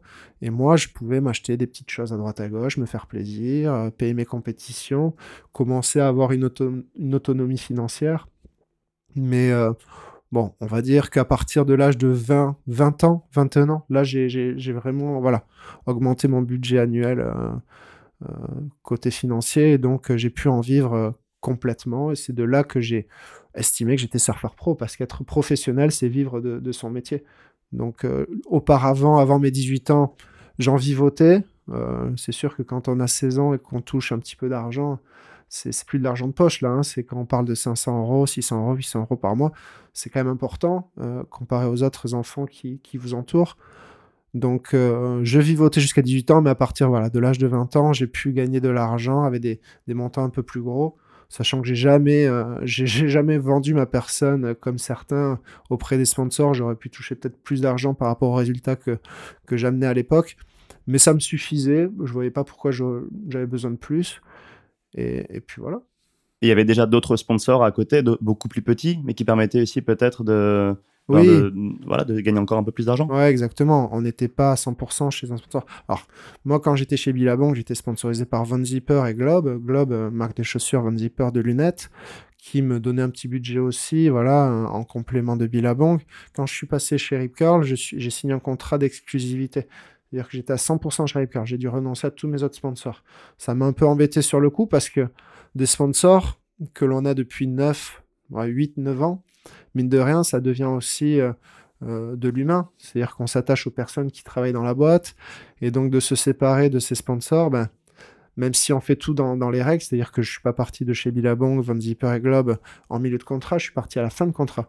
Mais mine de rien, ça, ça a déçu pas mal de personnes qui misaient sur moi parce que eh, forcément, quand une marque mise sur vous depuis tant d'années, ils s'imaginent que vous allez rester chez eux et puis voilà, ils, ils, voient un petit peu votre futur en fonction aussi de l'évolution de la société. Donc, euh, il y a eu des gens qui étaient un petit peu déçus, mais avec le temps, c'est passé. Hein. J'étais pas Dan Reynolds non plus, ça va. Ils ont survécu. Donc, euh, voilà, je suis parti chez Rip Curl. C'était pas simple à l'époque. C'était comme une rupture, euh, comme si tu te sépares de ta petite copine avec qui tu vis depuis 5 ans.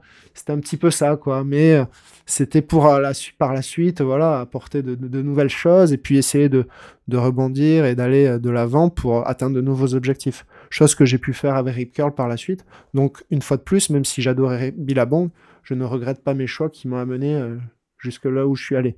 Je me rappelle, c'était une grosse surprise dans, le, dans le monde des, des compétitions nationales de ton changement de sponsor parce que c'est vrai que tu étais chez Bila depuis, depuis tout petit et tu étais vraiment euh, estampillé à la marque et, et Rip Curl étant plus ou moins le concurrent direct de Bila, même, même taille d'entreprise à l'époque, c'était vraiment le.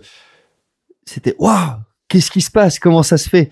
Et euh, c'est bien que tu nous apportes des explications ouais. parce que moi je me suis toujours posé la question comment ça se fait qu'il ait changé à ce moment-là? En fait, j'étais euh, j'étais à un moment de ma vie, j'avais 18 ans, je faisais ça faisait un petit moment que j'avais pas fait trop de résultats. J'avais gagné mes titres de champion de France à l'âge de 18 ans. Jérémy Flores avait fait deuxième, c'était à La Réunion d'ailleurs, j'en garde un super souvenir. Mais euh, je faisais plus trop de résultats, j'avais du mal sur les pros juniors à performer. Et euh, bon, petit manque de confiance, tu vois, ado, euh, tu, te poses des questions, tu sais plus où t'en es, derrière toi, il n'y a pas un team manager, tu vois, qui est là pour te pousser et, et te donner confiance. Donc, j'avais besoin de quelqu'un, voilà, de quelqu'un euh, proche de moi sur les compètes, euh, qui puisse m'apporter un peu plus de, voilà, de, de motivation. Et Gilles Darquet s'est proposé à ce moment-là. Alors, je pense, je sais même plus comment ça s'est passé, si c'est eux qui sont venus. Je me souviens que Nicolas Borde, je sais pas si tu te souviens Nicolas Borde, un super surfeur de Tarnos justement de la digue, qui travaillait chez Rip Curl à l'époque, qui a travaillé chez Salomon aussi euh, par la suite, euh, m'avait approché parce que lui, on avait une relation un petit peu particulière vu que je suis de Tarnos lui aussi. Il m'avait approché lors d'une compétition quand j'étais chez Bila, et c'est peut-être lui qui m'avait mis la puce à l'oreille si tu veux. Il m'avait tu sais, chez nous, euh, tu vois, on prendra soin de toi, on pourra t'accompagner sur les compètes. Et donc il avait mis la petite graine, tu vois, euh, qui qui qui a grandi peu à peu, tu vois, dans ma tête. Et donc c'est moi qui par la suite ai pris la décision d'aller d'aller voir Gilles Larquet, de parler à lui, de le rencontrer. Je le connaissais pas plus que ça à l'époque. Et donc, ouais, je suis parti chez eux pour un besoin, voilà, humain et non financier. J'aurais pu prendre plus d'argent chez Bila, je suis parti chez Carl pour moins d'argent, mais au moins, euh, j'avais quelqu'un qui... Et puis c'est vrai que Gilles, à l'époque, avait vraiment la réputation de, de, former des champions. Euh, Patrick Bevan est passé sous son aile, Mickey est passé sous son aile. Euh, il avait... Palmarès en, en, tant que coach slash team manager. C'était un des seuls coachs non fédéral avoir, euh, Ah, avoir autant de champions sous son aile. C'est clair, il les a, il les a tous eus. Euh, après, euh, ces petits poulains partaient chez Quicksilver ou ailleurs parce que Rip Curl n'assumait plus euh, derrière la, la partie financière, mais ça restait le gourou de nombreux, voilà, de, de nombreuses figures du surf français. Et donc le fait d'être avec lui, boum, voilà, j'étais serein.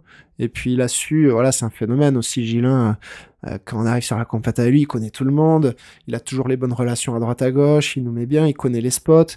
Alors c'était Ouais, pas. il connaît les locaux sur les spots aussi. Il connaît tout le monde.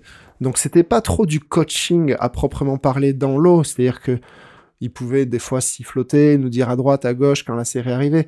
On parlait pas tant de, on parlait pas trop technique avec lui. C'était plus un, un père spirituel qu'un coach technique.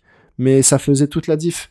Aujourd'hui, on a besoin de coach technique. Mais à l'époque, déjà, c'était énorme de compter sur quelqu'un comme lui qui allait faire en sorte que le gamin qui, se- tenait à côté de lui allait surfer à 100% de ses, capacités parce qu'il était dans de bonnes conditions.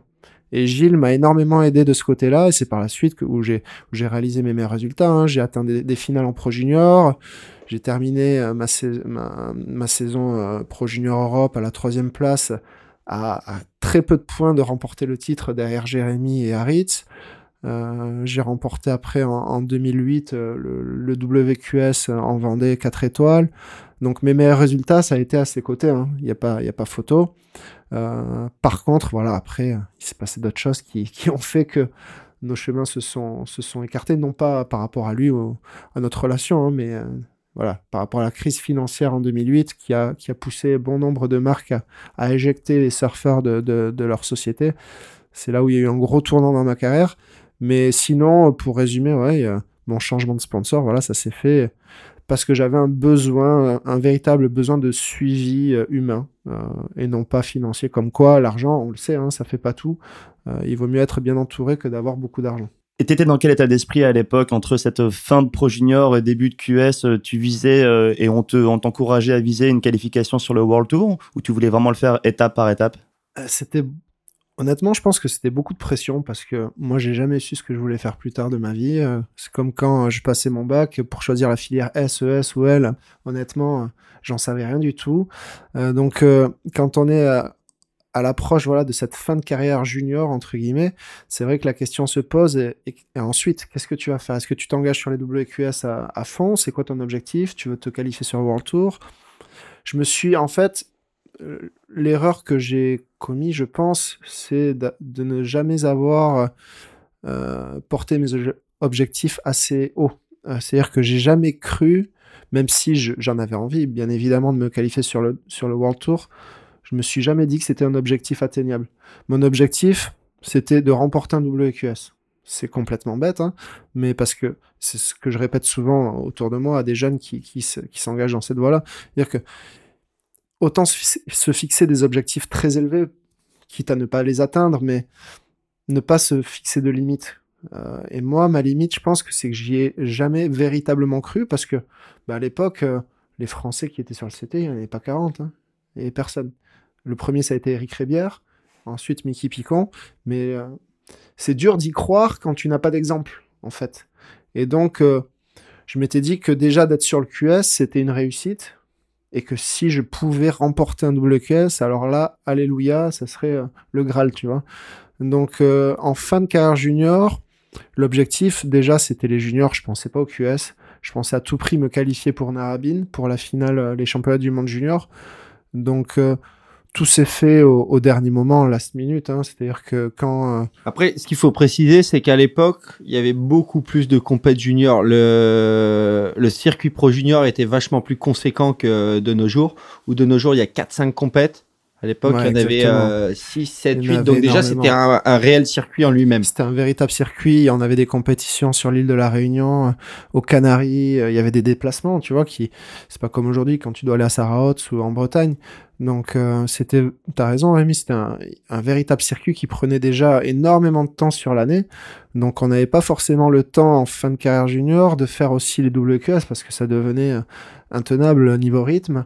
Alors je pense que sur les deux dernières années, si je me souviens bien, j'ai dû participer à 2-3 WQS, mais tu vois, proche de, la maison, c'est-à-dire au Portugal, à Peniche, ou, ou en Espagne, à, Tapia de Casariego, ou tu vois, quelques QS. généralement, il y avait les QS qui s'enchaînaient juste après le Pro Junior. Voilà, aussi, euh, donc euh, c'est sûr que c'est de l'argent, une fois de plus, hein, s'inscrire sur un, sur un WQS, même si à l'époque c'était des petits WQS, des EPSA, euh, c'était quand même de l'argent, des frais encourus. Donc on peut pas faire ce qu'on veut non plus. Hein. Moi, j'avais pas un budget monstrueux et, euh, et c'était pas à mes parents de payer euh, ces choses-là, euh, même si parce qu'ils m'aidaient déjà énormément. Euh. donc moi, voilà, j'ai concentré mes objectifs sur la carrière junior jusqu'à la fin, jusqu'à mes 20 ans. Et puis par la suite, ben, une fois qu'on est plus junior, ben, il faut attaquer sur le circuit WQS avec toute la clique. Et là, ça devient sérieux avec des contrats qui, qui demandent aussi plus de budget parce que euh, partir sur, sur les, aux quatre coins du monde pour euh, participer à, à 15, 20 WQS par an, euh, c'est un budget monstrueux, c'est minimum 30 000 euros pour pouvoir tenir bien l'année. Donc déjà, moi j'ai eu l'occasion de le faire grâce à Rip Curl qui m'avait fait signer un contrat de 3 ans à la sortie de mes pro juniors. avec un budget suffisant pour pouvoir voilà, voyager aux quatre coins du monde avait des objectifs à atteindre hein, à chaque fois. Hein. C'était pas un contrat où je prenais tant d'argent et puis euh, on se revoit dans trois ans. Si j'atteignais des objectifs, ce contrat pouvait évoluer aussi, ce budget aussi. Donc euh, voilà, ça s'est fait progressivement, mais euh, c'est autre chose, les WQS, parce que tu es plus encadré avec les petits jeunes autour de toi et ton team manager. c'est à chacun de faire le choix de quelle compétition, tu vois, à quelle compétition participer, pardon. Euh, ton team manager ne te suit plus partout derrière. Donc tu es, tu es, tu es rendu à toi-même. Hein. Donc quand tu pars au, Brésil et que tu fais un premier tour au Brésil et que tu enchaînes en Afrique du Sud et que tu fais un premier tour en Afrique du Sud, que tu as pris deux claques dans la tronche d'affilée et que tu es tout seul dans ta chambre d'hôtel avec euh, tes parents qui t'écrivent pour savoir comment ça va et ton sponsor qui t'écrit pas parce qu'il est blasé parce que tu as fait deux résultats merdiques entre guillemets. Voilà, c'est beaucoup de pression à assumer. Euh, c'est pas un sport collectif. Euh, et puis même si tu loges dans la chambre avec d'autres surfeurs de ta génération euh, qui font partie de ton sponsor ou d'autres, ben, c'est chacun pour soi. Donc l'ascension sur le WQS est difficile. elle coûte beaucoup d'argent. c'est plus un petit peu la fiesta comme sur les juniors où il y a une bonne ambiance. on est des enfants, on est insouciant. tant pis si on n'y arrive pas. Là, c'est vraiment un choix, un choix professionnel, un choix de vie qui te fait perdre, qui peut te faire perdre des années si tu fais rien pendant 10 ans. Qu'est-ce que tu fais au bout de 10 ans? Tu as passé 10 années sur le QS, ah oui, tu as gagné de l'argent et des sponsors, mais après ces 10 années, qu'est-ce que tu fais? Donc c'est beaucoup de pression au quotidien, avec le regard aussi de ton entourage qui s'inquiète pour toi, forcément, hein, parce que c'est sûr que tu as la belle vie, mais euh, est-ce que c'est productif finalement? Toi, tu l'avais cette, euh, cette notion à te dire, euh, mon, mon temps est compté, faut que faut que je performe vite, qu'est-ce que je vais faire dans 10 ans? T'avais ces considérations à ce moment-là? Non, je l'avais pas sur ces trois premières années, on va dire de 20 à 24 ans, euh, de 21 à 24 ans, j'avais pas cette pression. Euh, je pensais pas que les choses s'arrêteraient rapidement. Euh, euh, je m'en faisais pas. En fait, j'avais confiance en moi. Et puis, il faut avoir confiance en soi. Hein. Clairement. Dans, dans, dans, ce milieu, si tu te dis, ah, je suis pas assez bon, je suis pas assez costaud physiquement, mentalement, je vais. Non, ça peut pas le faire. Donc, j'y croyais. J'y croyais, mais euh, j'ai peut-être pas fait assez attention et surtout je me suis trompé au niveau de mes objectifs. Après, voilà, j'ai pas eu de chance. Je vais pas m'apitoyer sur mon sort. Hein. Euh, J'étais un des premiers, mais par la suite, il y a eu un, un nombre euh, invraisemblable de surfeurs qui ont perdu leur sponsor aussi. Mais euh, il faut se remettre en tête qu'avant 2008, euh, les problèmes économiques dans le surf, ça n'existait pas. Ça n'existait pas. T'étais bon, t'avais des sous, tu faisais les compètes. Et ça, euh, euh, il n'y avait pas de limite Ça pouvait de durer, ouais, voilà. voilà. Donc euh, non, je me suis pas posé ces questions, j'avais pas cette pression. Par contre, moi j'avais la pression du résultat, c'est-à-dire que bah, chez moi, euh, voilà, je sais que mon père a été très dur par rapport à ça tout, tout au long de ma carrière. Euh, bah, quand, je, quand je faisais un résultat euh, vraiment pas top, euh, bah, je rentrais à la maison, il y avait une ambiance euh, vraiment. euh, Ah ouais, tes proches te, te ouais, faisaient sentir. ouais. C'était un métier, c'est comme si toi là tu pars bosser aujourd'hui euh, dans une boîte et tu fais une journée euh, naze, tu fais n'importe quoi, tu ton patron il va pas être content. Ouais, ouais. Là, j'avais un patron qui était un sponsor, mais que je ne voyais jamais. Et donc, à la maison, mes parents jouaient un petit peu le rôle de, de garde-fou, c'est-à-dire que quand je faisais, euh, voilà, quand j'enchaînais deux, trois résultats mauvais, ils me faisaient savoir que c'était pas bon pour moi. Alors, ils étaient déçus et ils, ils me poussaient à faire mieux.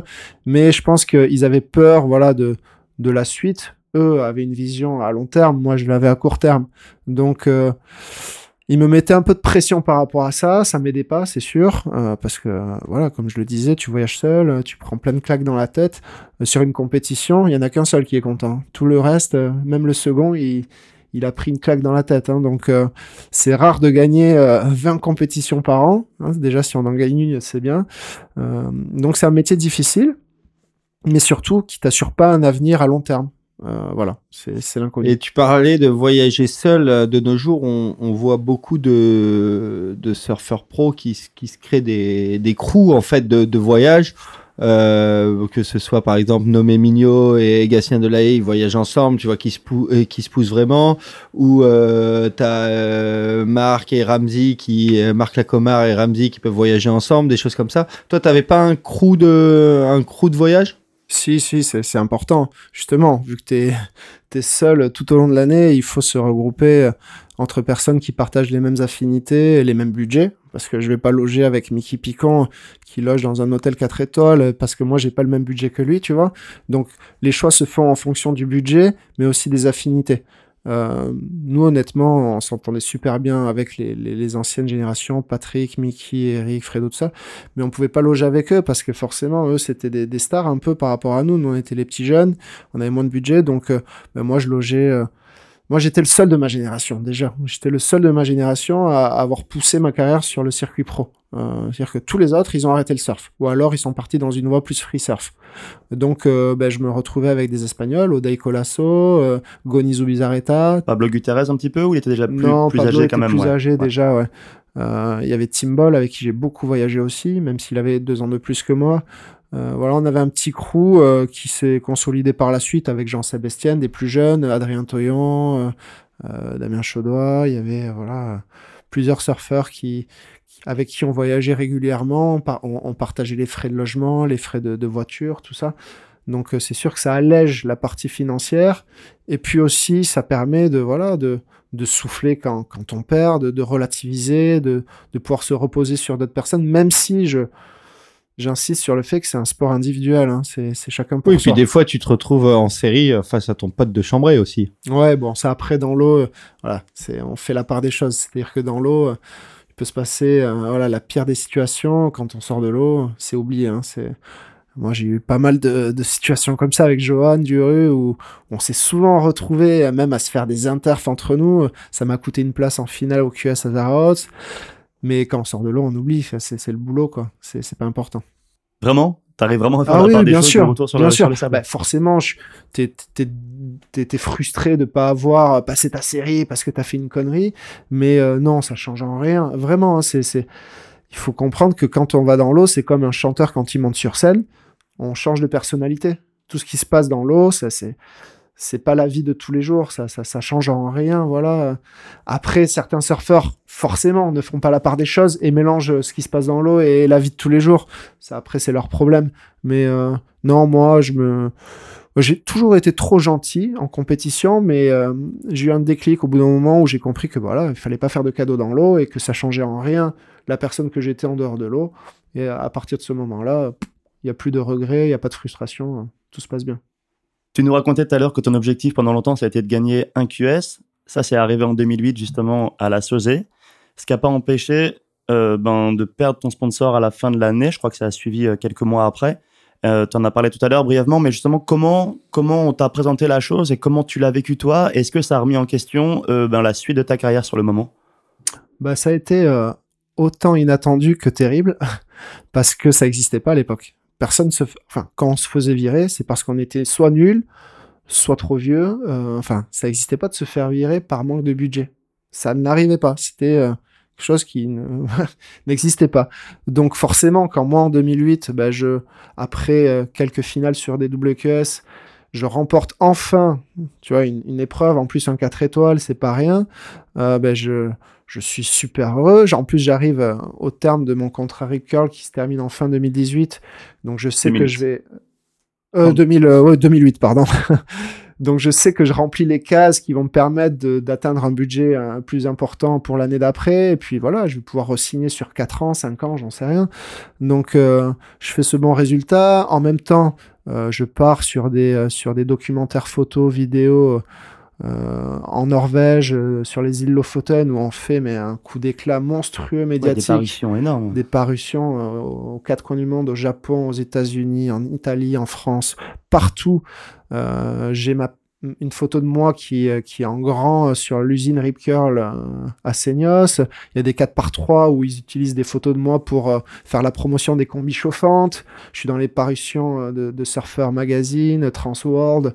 Enfin, c'est une année, franchement, mis à part c'est vrai que t'étais euh, étais un peu l'image de la H-bombe à l'époque, c'était la, la, combi chauffante. Ouais. C'est ça. T'étais l'égérie de cette combi. Ouais, bah écoute, ça s'est fait euh, malgré, malgré moi. Hein. C'est parce que j'ai eu de la chance de partir avec un photographe, euh, Yazi, euh, aux, aux, îles Lofoten et d'avoir des conditions de folie avec des aurores boréales, des vagues limite frôlant la perfection comme les Mentawai.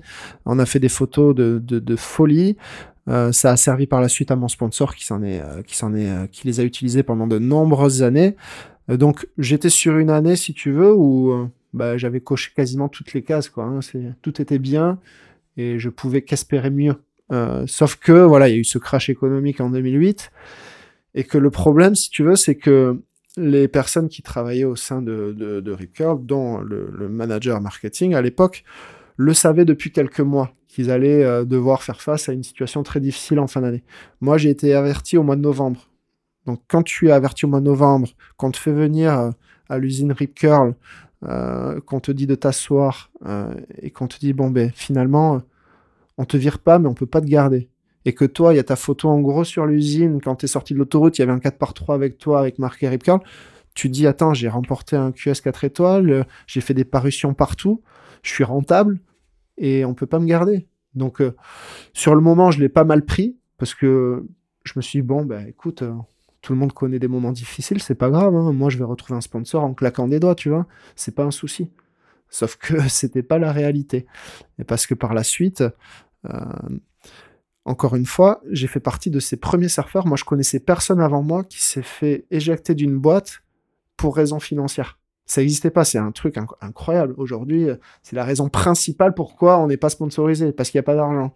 À l'époque, j'étais un des premiers à me faire remercier parce qu'il n'y avait plus d'argent. Et j'ai pas été le seul, hein, forcément. Le, budget euh, team, il y passe en premier. Il y a eu pas mal de gens qui travaillaient aussi au sein de l'entreprise, dans les bureaux, qui ont été, euh, qui ont été licenciés. C'était des moments difficiles à traverser, ça, il n'y a pas de doute.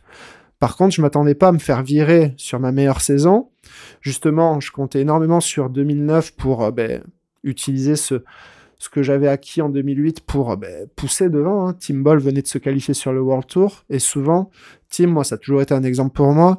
Je faisais les mêmes résultats que lui avec deux ans d'écart. Et c'est bête, mais quand j'ai vu qu'il s'était qualifié sur le CT, je m'étais dit bon, ben ça va être à mon tour après dans deux ans, tu vois. C'est des choses auxquelles tu te raccroches mais qui peuvent te pousser à y croire. Et le fait de, boum, perdre mon sponsor, bon, c'est pas grave, je vais en retrouver un, je connais un peu tout le monde dans le milieu du surf, ça va être simple, avec mes résultats et mes parutions, n'importe qui voudra me reprendre. Sauf que non, personne veut te reprendre. Ou alors si on te reprend, quand tu vaux 0 euro, on te reprend pour 1 euro. Moi j'ai des marques, j'ai une marque qui m'a proposé un contrat de 1000 euros sur, sur, sur 12 mois Tu veux que je fasse quoi avec 1000 euros sur une année? Quand le, le, le budget euh, compète, il me coûte 30 000 euros. Donc ça a été très dur. Je vais pas vous cacher que ça a été très dur. J'ai broyé euh, du noir pendant euh, toute l'année 2009. J'en voulais à la, au système euh, surf entier. Quand je voyageais sur les compétitions en bouffant toutes les économies que j'avais fait depuis quelques années, et mes parents aussi qui mettaient la main à la poche pour m'aider parce que ça leur faisait de la peine de me voir galérer comme ça. Je bouffais cet argent qui m'appartenait ou qui appartenait à mes parents. Ça me rendait fou. Je voyais d'autres surfeurs à côté de moi qui faisaient la moitié de ce que je faisais niveau résultat, qui avaient des sponsors, des stickers sur les planches. Franchement, j'étais pas dans une bonne optique. Euh, ça m'a m'a rien apporté de bon. Euh, j'ai pas fait un seul bon résultat en 2009. J'étais vraiment euh, dans une mauvaise mauvaise mood. Mais voilà, par contre, ça m'a permis par la suite de retrouver un sponsor.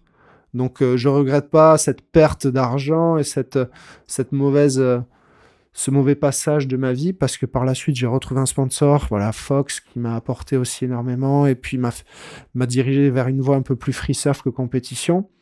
Mais donc j'ai perdu beaucoup d'argent et j'ai surtout mis un, un cran d'arrêt à ma carrière surf. C'est-à-dire que à partir de ce moment-là, alors là les objectifs WCT, WQS, j'y pensais plus. hein.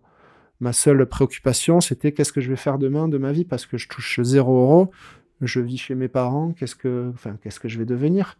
Donc euh, voilà, ça, ça a marqué la fin de ma carrière, on va dire, sur les compétitions. Euh, Est-ce que c'était prématuré ou non, je sais pas.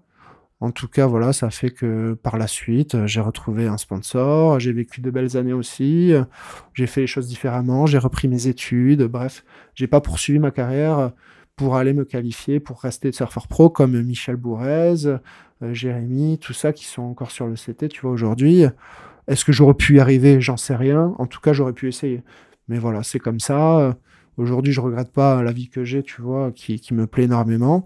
Mais c'est sûr que niveau carrière surf, alors là, j'ai pris un coup euh, monstrueux derrière la tête. Et quand tu es passé chez Fox et que, tu, que ta carrière s'orientait plus free surf, là, tu te voyais en pouvoir vivre de ça pendant de longues années ou tu savais que c'était quand même. Euh, ça allait pas être aussi rose que les années précédentes? Alors déjà, j'étais content de rentrer chez un partenaire parce que ça prouvait que j'avais de la valeur aux yeux de quelqu'un. Déjà, je me sentais un petit peu moins délaissé parce que quand t'es euh, l'égérie, euh, pas l'égérie, mais j'étais euh, celui qui prenait le plus d'argent chez Rip Curl Europe à l'époque. Bah, quand tu redescends et que t'es plus, t'es plus rien, ça fait mal aussi à ta fierté, à ta, à ta confiance. Donc le fait de, rentrer chez un partenaire comme Fox, qui en plus est très regardant sur le choix des athlètes qui, euh, qu'il sponsorise, ça m'a voilà, apporté un peu de, bonheur, de, confiance. Par contre, oui, forcément, hein, le budget, c'était pas ce que je gagnais à l'époque, donc euh, c'était, euh, ça me permettait tout juste, voilà, de, de me financer quelques voyages aux quatre coins du monde, tu vois, deux, trois fois par an, et basta. Après le reste du temps, il fallait que je réfléchisse à mon avenir parce que je savais que ça allait pas durer non plus, même si ça a évolué un petit peu en positif euh, pendant quelques années. C'était pas, je voyais pas à long terme comment ça pouvait évoluer euh, favorablement dans mon sens. Je voyais l'économie euh, voilà, générale qui qui était pas au top. J'avais déjà de la chance voilà, d'avoir retrouvé ce sponsor qui me permette de pousser un petit peu plus, voilà, de faire une sorte de transition entre, entre guillemets, entre ma carrière pro et une reprise de vie classique. Donc, on va dire que ça m'a permis d'adoucir un petit peu ma chute et de penser à plus tard pour euh, la reconversion. Et euh, justement, tu parlais d'une carrière un peu plus free surf. Moi, il y a euh, y a un duo dont j'aimerais parler. C'est euh, t'as as commencé à bosser euh, pas mal avec un, un autre gars de Tarnos, qui est Michael Darigade. Et je dirais plus ou moins, c'est un peu toi en tant que surfeur qui a lancé sa carrière à lui en tant que photographe slash vidéaste. Euh, T'étais plus ou moins son, son sujet et c'était ton photographe pendant de longues années. Ouais, bon, Boula, après, à chaque fois, il me dit, mec, euh, c'est grâce à toi, sans toi, ci, sans toi, ça. Mais euh, il l'a voulu aussi, hein, il s'est battu pendant de longues années pour, pour arriver là où il en est. Moi, j'ai juste été, voilà, le, le tremplin, on va dire. Euh, je lui ai mis le pied à l'étrier, c'est-à-dire qu'avant, euh, voilà, il conduisait des bus à la Stab. C'est sûr que c'était pas la vie euh, qu'il a aujourd'hui. Euh, Stab, c'est la compagnie de bus de Bayonne, hein, c'est pas. Ouais, c'est pas le magazine c'est pas le australien. magazine. Et, euh, et donc, euh, ben moi, à cette époque, euh, voilà, j'avais besoin de faire des images aussi. Donc, euh, il s'intéressait un petit peu à la photographie, tout ça. Je lui dit, écoute, euh, moi, la photo, ça me plaît, mais euh, ce qui m'intéresse le plus, c'est la vidéo.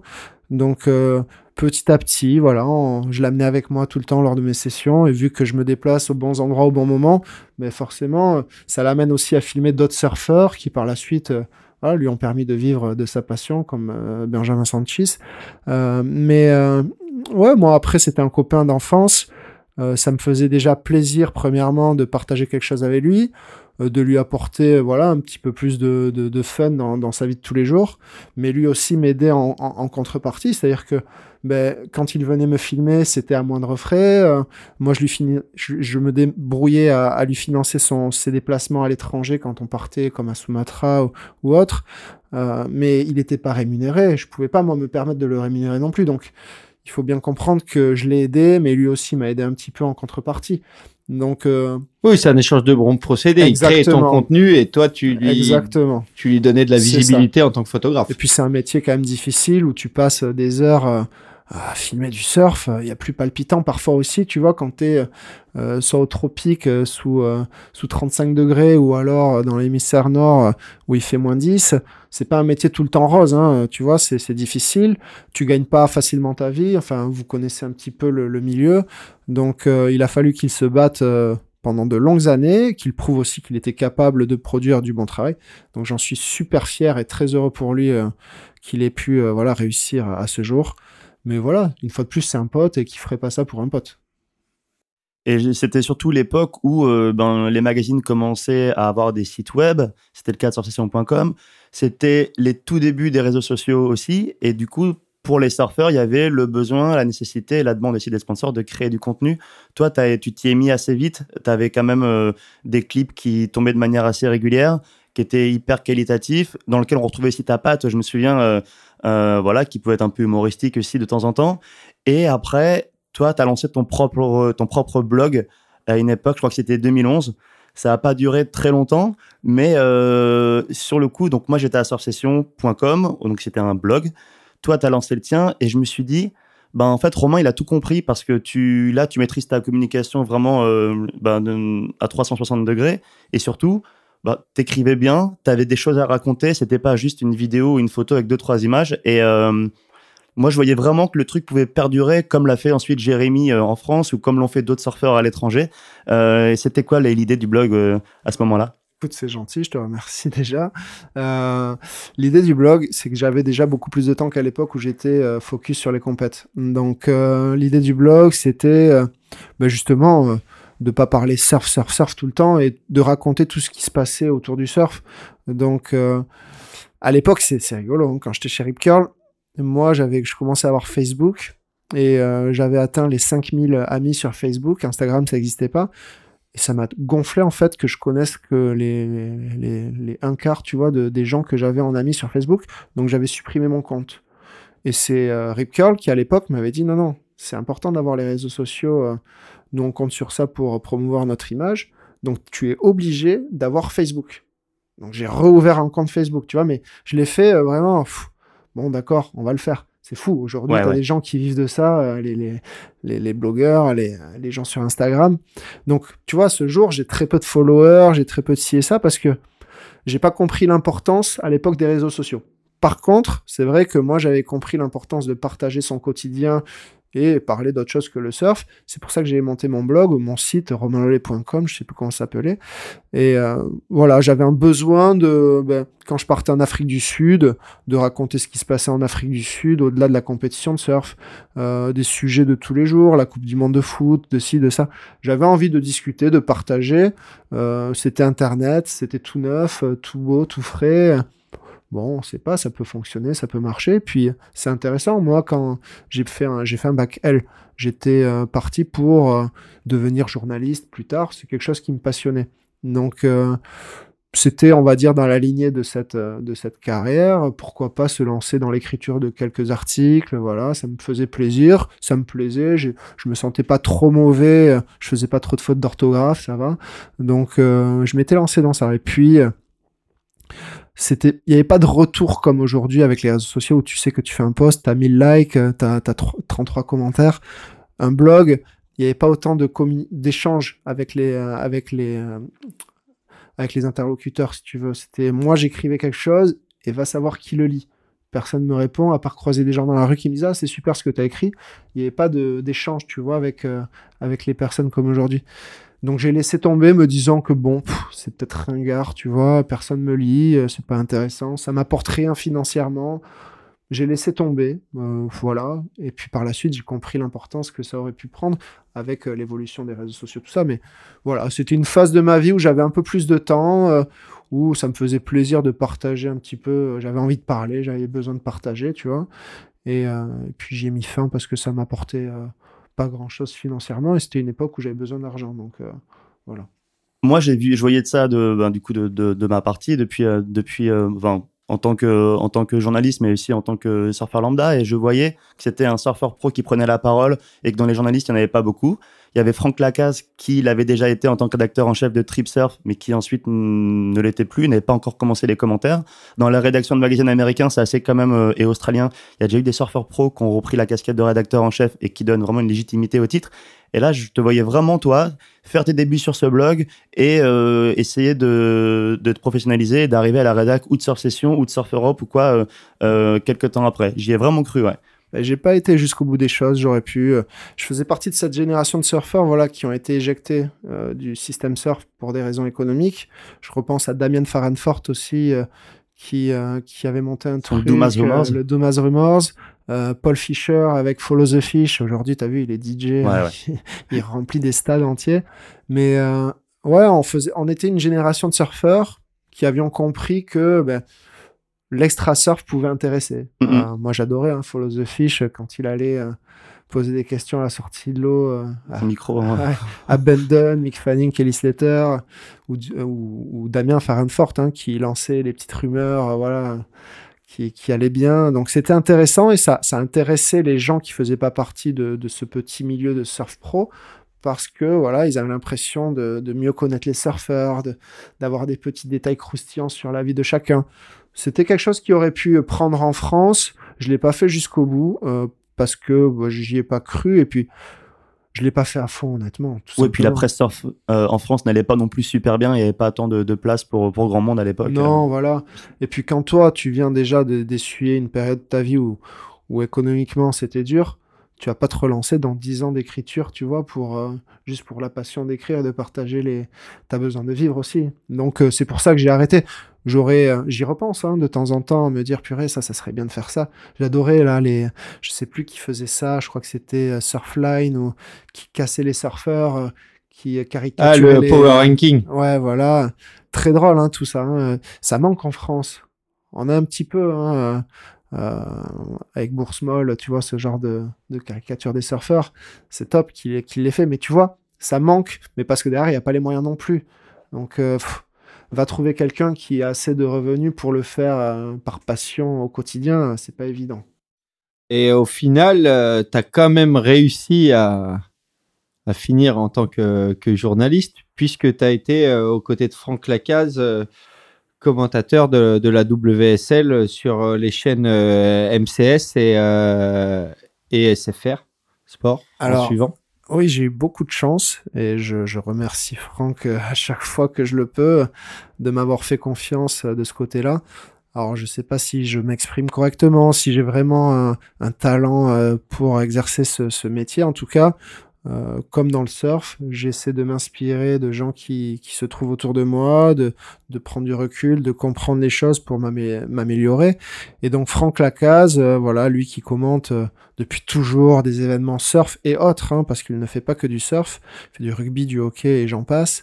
voilà, c'est sûr que c'est un exemple pour moi quand je le vois parler. Bon, c'est un véritable maître oratoire, euh, ça, je l'atteindrai jamais, ça c'est certain.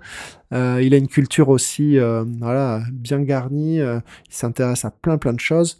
Et donc, je lui avais, voilà, je l'avais contacté un jour, je lui ai dit, écoute Franck, si un jour tu as, un pépin ou quoi, que tu sais pas sur qui compter pour commenter une épreuve, sache que moi, ça me ferait plaisir d'essayer. Voilà. Euh, et euh, très gentiment, Franck, un jour, euh, dire que Franck commentait à l'époque avec Georges Alain. Tu te souviens de ce chanteur qui avait participé à la Star Academy? Donc Georges Alain avait décidé d'arrêter de commenter les épreuves de surf. donc Franck s'est retrouvé sur le carreau et, m'a appelé et m'a dit Romain, est-ce que ça te dit de monter dans deux jours au Luxembourg pour commenter euh, l'épreuve de, je sais plus laquelle c'était, Margaret River ou, ou je ne sais plus? J'ai écoute Franck, euh, oui, euh, je suis dispo, allez, let's go, on, on, le fait. Mais je lui dis oui, mais avec un gros stress parce que commenter du coup des épreuves à la télé, c'est-à-dire en live, sans être préparé avant, sans être préparé à côté de quelqu'un qui qui le fait depuis des années, qui a une facilité de, de, parler, de s'exprimer. Et puis qui prépare chaque compétition, qui, ah, enfin, oui. qui voilà, qui il a des fiches, techniques, exactement, ouais, ouais. il a il est en contact avec euh, la direction de la WSL, il sait ce qui se passe à la moindre minute. Ah, c'est du costaud. Après, voilà, il a fait appel à moi comme consultant, on va dire, technique. C'est-à-dire que moi, je commente les vagues, je parle un petit peu plus de la partie technique, ce qui me va bien aussi, vu que désormais, je suis surf coach. Donc, euh, on avait chacun nos tâches et Franck m'a fait confiance. Ça s'est super bien passé. Moi, j'adore être à ses côtés. Il me donne confiance et puis j'adore l'écouter aussi euh, s'exprimer. Donc, lui, c'était plus le rôle journaliste et moi, euh, voilà, euh, intervenant sportif. Et donc, cette petite équipe a, bien fonctionné pendant euh, presque presque deux années. Euh, on a commenté, euh, je pourrais pas te dire combien d'événements sportifs, mais pas mal ensemble. On a passé des nuits au Luxembourg parce que les studios étaient basés au Luxembourg euh, à l'époque. On a passé des nuits parce qu'une compétition de surf, vous savez à quel point c'est long. Et quand ça commence, quand ça débute à 11h du soir et que ça se termine à 10h du matin et que vous avez passé la nuit à parler devant un micro et un écran, franchement, c'est c'est pas simple tous les jours. Bah, surtout que vous, vous étiez que deux. C'est pas comme à la WSL où ils ont deux ça. teams de commentateurs où ils peuvent se relayer. Vous, vous tapez de la compète entière. Ah, c'est c'est du solide. Hein, et, Et il y avait des euh, pauses, euh, des pauses de l'un et de l'autre pendant lesquelles vous vous retrouviez seul au micro. Et là, gros stress. Parce Et que gros première stress. fois où je vais me... Quand j'ai Franck à côté, je sais que je peux me reposer sur lui. Il fait les transitions, les reprises, tout ça. Il n'y a pas de souci. Là, tout seul. Tout seul. Première série, tu es devant un micro, un écran. Tu sais qu'il y a des gens qui regardent la télé, même si c'est euh, 4h, 5h du mat. Et que tout ce que tu vas dire, bah, ça sera écouté. Donc, euh, petit coup de pression, mais ça s'est bien passé. J'y ai pris beaucoup de plaisir. Euh, je pense que plus je le faisais, mieux je m'exprimais. Euh, là, dernièrement, on devait faire, on devait commenter ensemble le surf de nuit Anglette cet été qui a été annulé malheureusement. Euh, C'était retransmis en live sur la WSL, euh, sur Internet. Mais euh, voilà, je, prends beaucoup de, beaucoup, de plaisir pardon, euh, à, à, parler aux côtés de Franck. Euh, je, je, lui suis très reconnaissant. Et franchement, Franck Lacasse, pour moi, c'est un des tauliers en France. dans le monde du surf où je vois pas qui qui a atteint son niveau et j'aimerais que la WSL en prenne conscience et aussi fasse plus à- plus souvent appel à lui pour commenter euh, des grosses épreuves comme le Quick Pro France ou au Portugal euh, le, le WCT à Péniche voilà je pense que on lui doit bien ça Clairement. Et euh, si tu devais garder un hit en particulier, un moment mémorable que vous avez vécu tous les deux euh, derrière le- les écrans et les micros, ce serait, ce serait lequel? Ah, c'est difficile. hein. Parce que franchement, il y a même des séries où on va pas se cacher, c'est parfois fiasco, il se passe rien pendant la série. Et c'est des bons moments aussi passés à ses côtés parce que on se regarde, on sait pas quoi dire.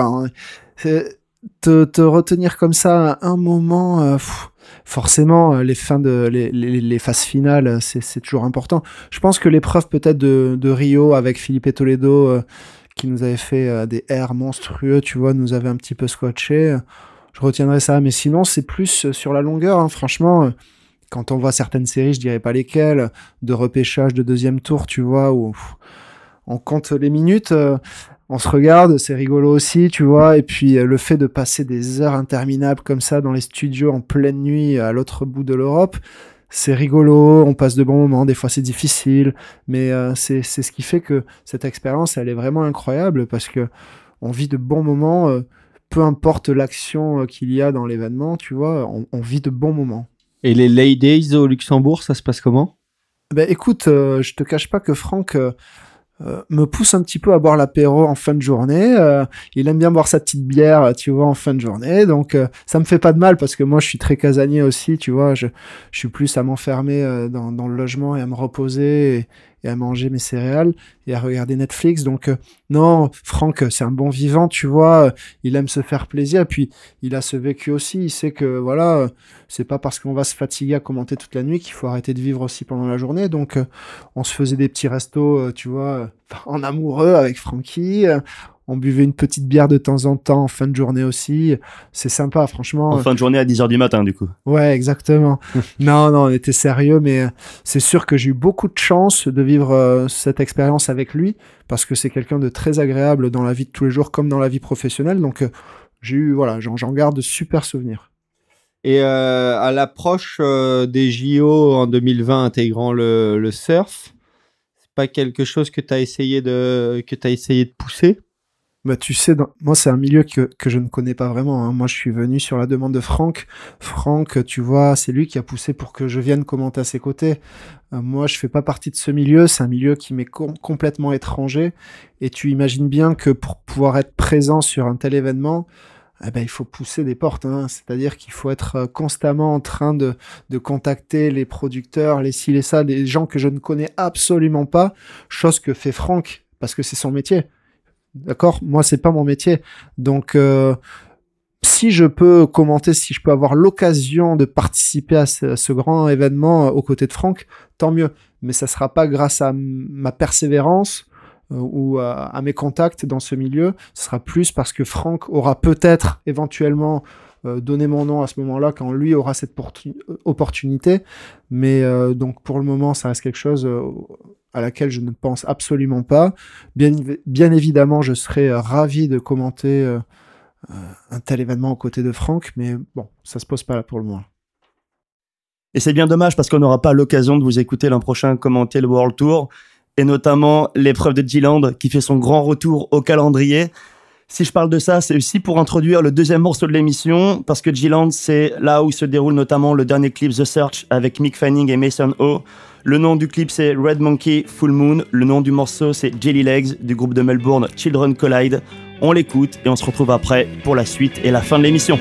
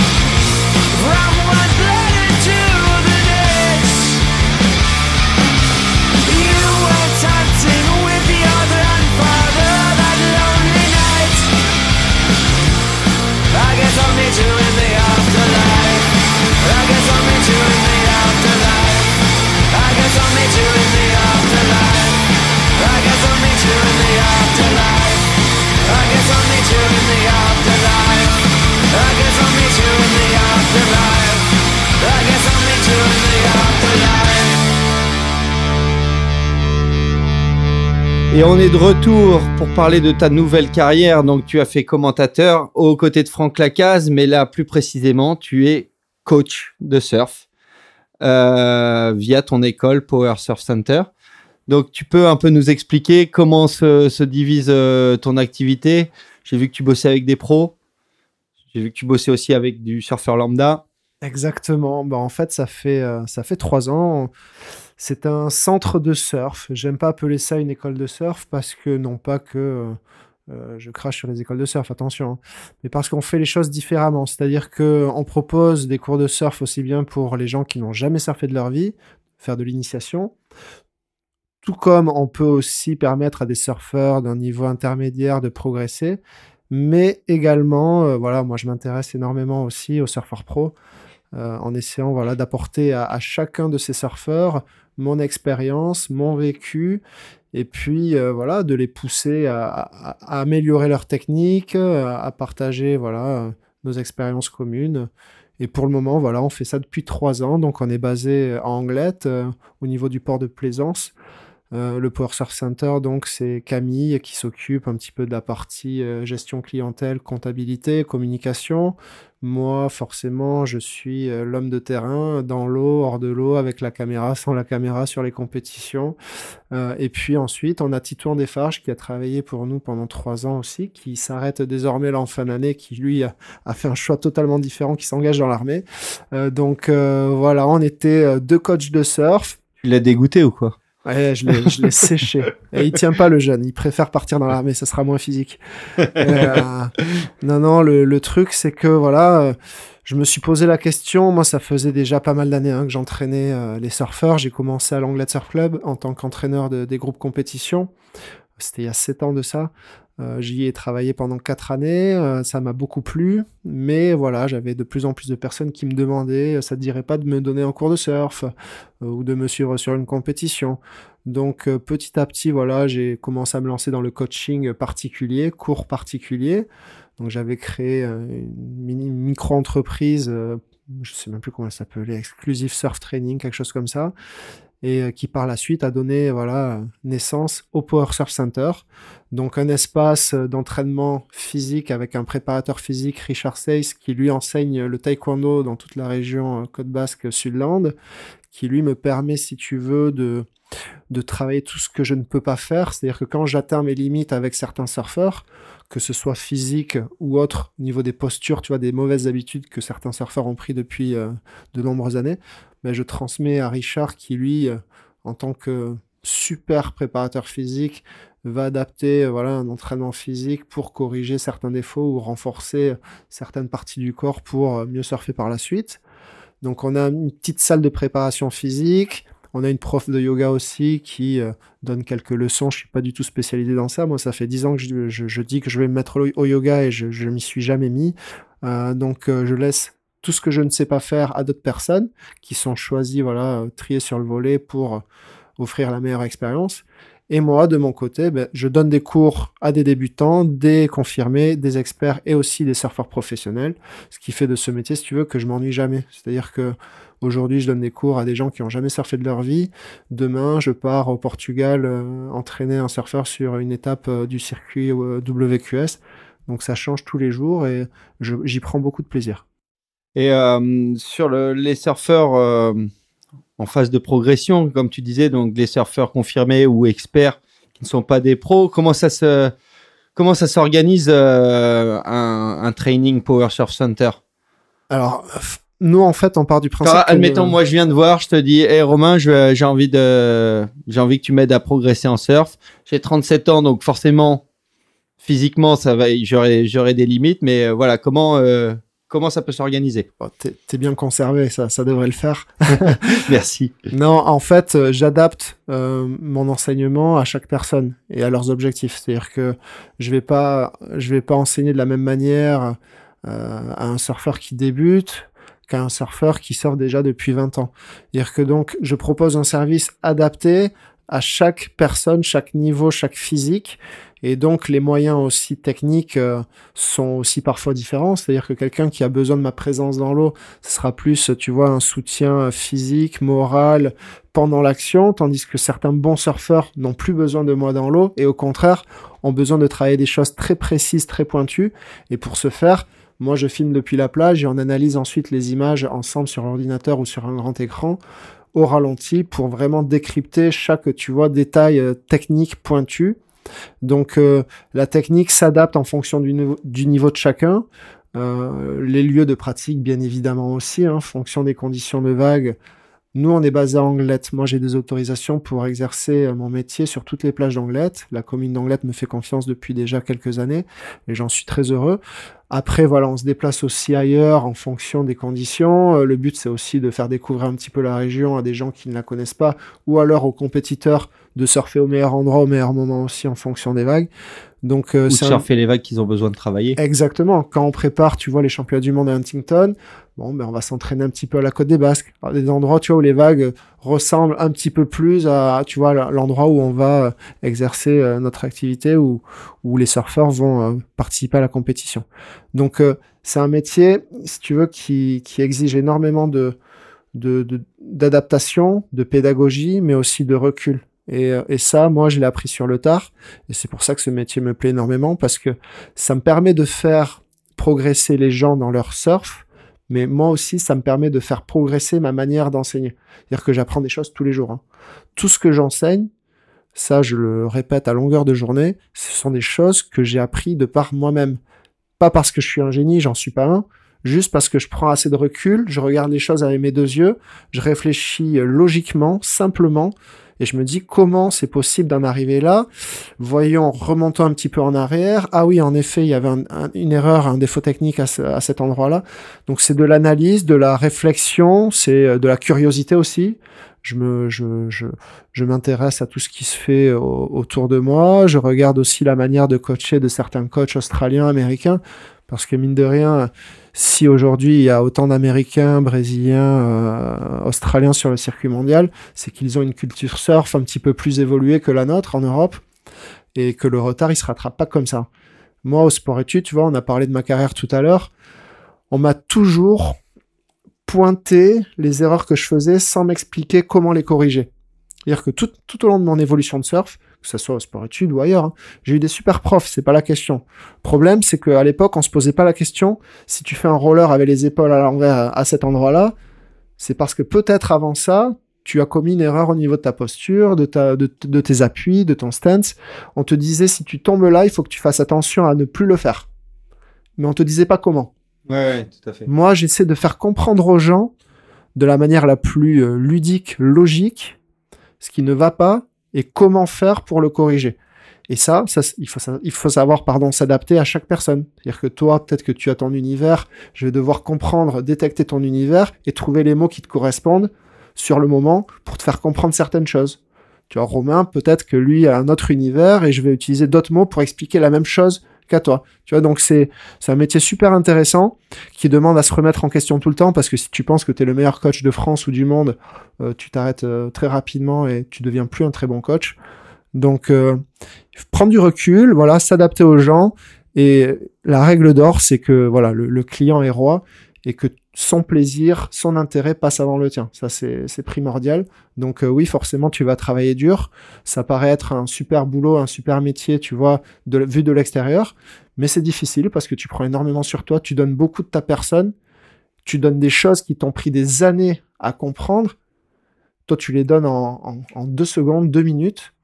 Donc euh, c'est beaucoup de travail sur soi-même, mais ça, ça apporte énormément de satisfaction, aussi bien chez les débutants que les pros. hein. parce que souvent on me dit mais c'est pas trop, euh, pas trop compliqué d'entraîner des débutants. Mais j'ai dit non, tu sais quand un débutant il arrive à se mettre debout, qu'il tient deux secondes sur sa planche, qu'il crie de joie et qu'il te regarde avec les bras euh, levés vers le ciel, ça m'apporte autant de plaisir que d'amener quelqu'un sur un quart de finale en WQS 10, 10 000 ou tu vois. Donc euh, c'est un métier passionnant, mais qui Et t'as demande moins de travail voilà. à faire pour le faire mettre debout deux secondes que pour Oui, amener un pro sur un quart Ah, de ça, finale ou une demi. euh, En fait, voilà, t'as- tu le sais très bien, c'est c'est un travail complètement différent. Euh, c'est, c'est, tu entraînes pas un débutant comme un pro. Le pro, ça va être beaucoup plus porté sur le psychique, sur euh, la façon de se comporter pendant la compétition, de, d'anticiper les épreuves à venir. De... C'est plus un travail sur soi-même que technique. Technique, on peut toujours progresser en technique, hein, attention. Mais euh, pff, c'est beaucoup plus psychologique, hein, le travail apporté avec les D'ailleurs, parlons un peu du, de ton travail avec, euh, avec les pros. Euh, c'est qui ton équipe Enfin, qui sont tes clients chez les pros pour l'instant? Écoute, ça, ça met beaucoup de temps. Je vais pas te mentir. Euh, et puis, déjà, par principe, moi, je vais pas voir les gens pour les entraîner. C'est-à-dire que moi, euh, si les gens veulent s'entraîner avec moi, ils viennent me voir, euh, ils font appel à moi. Moi, je vais pas courir derrière les gens pour les entraîner. C'est peut-être quelque chose qu'on me reproche de temps en temps parce que je me vends pas assez, mais écoute, moi, je le vis bien et je, pense continuer comme ça. Donc, pour le moment, j'ai une toute petite équipe, surtout, euh, surtout formée avec des jeunes surfeurs, tu vois, qui sont encore sur le circuit junior. Je pense à Juliette Lacombe, qui, à mon sens, est la meilleure surfeuse de sa génération en France. Après, Probablement. oui. voilà, ce n'est pas parce que c'est la meilleure actuellement qu'elle deviendra euh, la meilleure surfeuse, tu vois, sur le circuit international. Bon, pour son âge, c'est Mais- celle qui a, les- qui a eu les meilleurs résultats à ce jour. ouais. Voilà, donc euh, je suis très fier, surtout que Juliette, je la connais depuis toute petite. Euh, depuis toute petite, je me souviens d'elle, on se connaissait pas encore, je la croisais dans l'eau anglaise, je la poussais un peu sur certaines vagues alors qu'on se connaissait pas, hein, je le faisais par plaisir juste quand je la croisais lors d'une session. Donc j'ai eu la chance avec elle, si tu veux, de travailler depuis le début. Et puis il y a d'autres surfeurs que j'ai repris en cours de carrière, tu vois, qui n'ont pas commencé avec moi, comme Charlie Kivron, euh, je travaille un petit peu avec Tristan Guilbeault, là je commence à travailler avec Mathis Crozon aussi, j'ai Waina Jolie, euh, j'ai eu Nace Lartigue. Donc j'ai des surfeurs français euh, qui euh, commencent à bien gazer, tu vois, sur le circuit WQS, ou qui sont encore parmi les têtes d'affiche sur le circuit junior. Mais pour moi, c'est sûr, c'est plus simple de travailler avec des surfeurs que j'ai eu depuis le départ, parce que je peux les, je peux les former, si tu veux, à ma manière. En fait, c'est un petit peu contradictoire, parce que quand je dis former, on s'imagine, je vais les, je vais les je vais les formater à un certain, une certaine façon de voir le surf. Moi, je pars du principe que chaque surfeur a son style et ses, et ses, ses qualités, et que moi, je veux pas être un frein à cette expression, euh, si tu veux, artistique, parce que le surf, ça reste un- un- un, Tout à fait. une pratique artistique. Moi, je veux juste, voilà, apporter mon aide pour les, les aider à éclore quelque part, tu vois. Euh, je veux pas les freiner dans leur façon de surfer. Donc, Ce qui a euh, été un peu le cas de ta génération Oh où oui. on formatait pas mal le surf, notamment au niveau des airs en France. euh, ouais, pendant une époque, on disait beaucoup ah, fais pas d'air, c'est pas scorer et tout ça. C'est ça. Et- Bah, je l'ai et- connu. Et on s'est bien planté. Et toi, tu étais bien placé pour le savoir parce que Hugues, et- Hugo Yarzabal et toi, vous étiez fer de lance des airs à l'époque. Et on faisait partie des premiers surfeurs à faire des airs en France. Je me souviens, on parlait de Jean-Jacques Billard, personne ne le connaît. C'est un surfeur franco-brésilien qui vit au Brésil désormais. C'était un des premiers à faire des holly pop. Alors, le holly pop aujourd'hui, ça paraît ridicule, mais nous, à l'époque, on était à wow, il a fait décoller la planche, il a fait un 180 dans les airs, c'est incroyable. Donc, avec Hugues, on faisait partie des premiers surfeurs, oui, en France, à faire des airs, notamment au sport études, où euh, je ne citerai pas notre entraîneur, qui a été un très bon entraîneur, mais qui euh, avait une vision très restreinte à l'époque euh, du surf et de son évolution. Et donc, quand je faisais un R, on me faisait faire 10 pompes sur le sable. Et moi, voilà, vu que je voulais pas arrêter de, fa- de faire des R, je faisais beaucoup de pompes. C'est vrai cette histoire du coup? Ouais, c'est c'est incroyable hein, quand tu te dis aujourd'hui, mais comment on a pu vous interdire de faire des R? Alors oui, je comprends. Je comprends. Euh, à l'époque, on te disait, on va te dire encore, nos dé- euh, les détracteurs de ce que je dis là pourront toujours te dire, mais avant de savoir faire des airs, il faut savoir surfer. Oui, sauf que on peut apprendre les deux aussi euh, en même temps, simultanément, tu vois. Et, ce- et- et ce qui fait qu'aujourd'hui, on est un petit peu à la traîne, c'est qu'on a une qualité de surf en France et en Europe incroyable sur le rail, mais que dans les airs, on est un petit peu has-been. Euh, ça n'empêche pas d'avoir Jérémy, Johan, Michel sur le circuit, euh, mais c'est vrai que côté côté voilà New School, on est petit peu un petit peu à la ramasse. Donc heureusement les temps ont changé et il y a des coachs comme toi maintenant.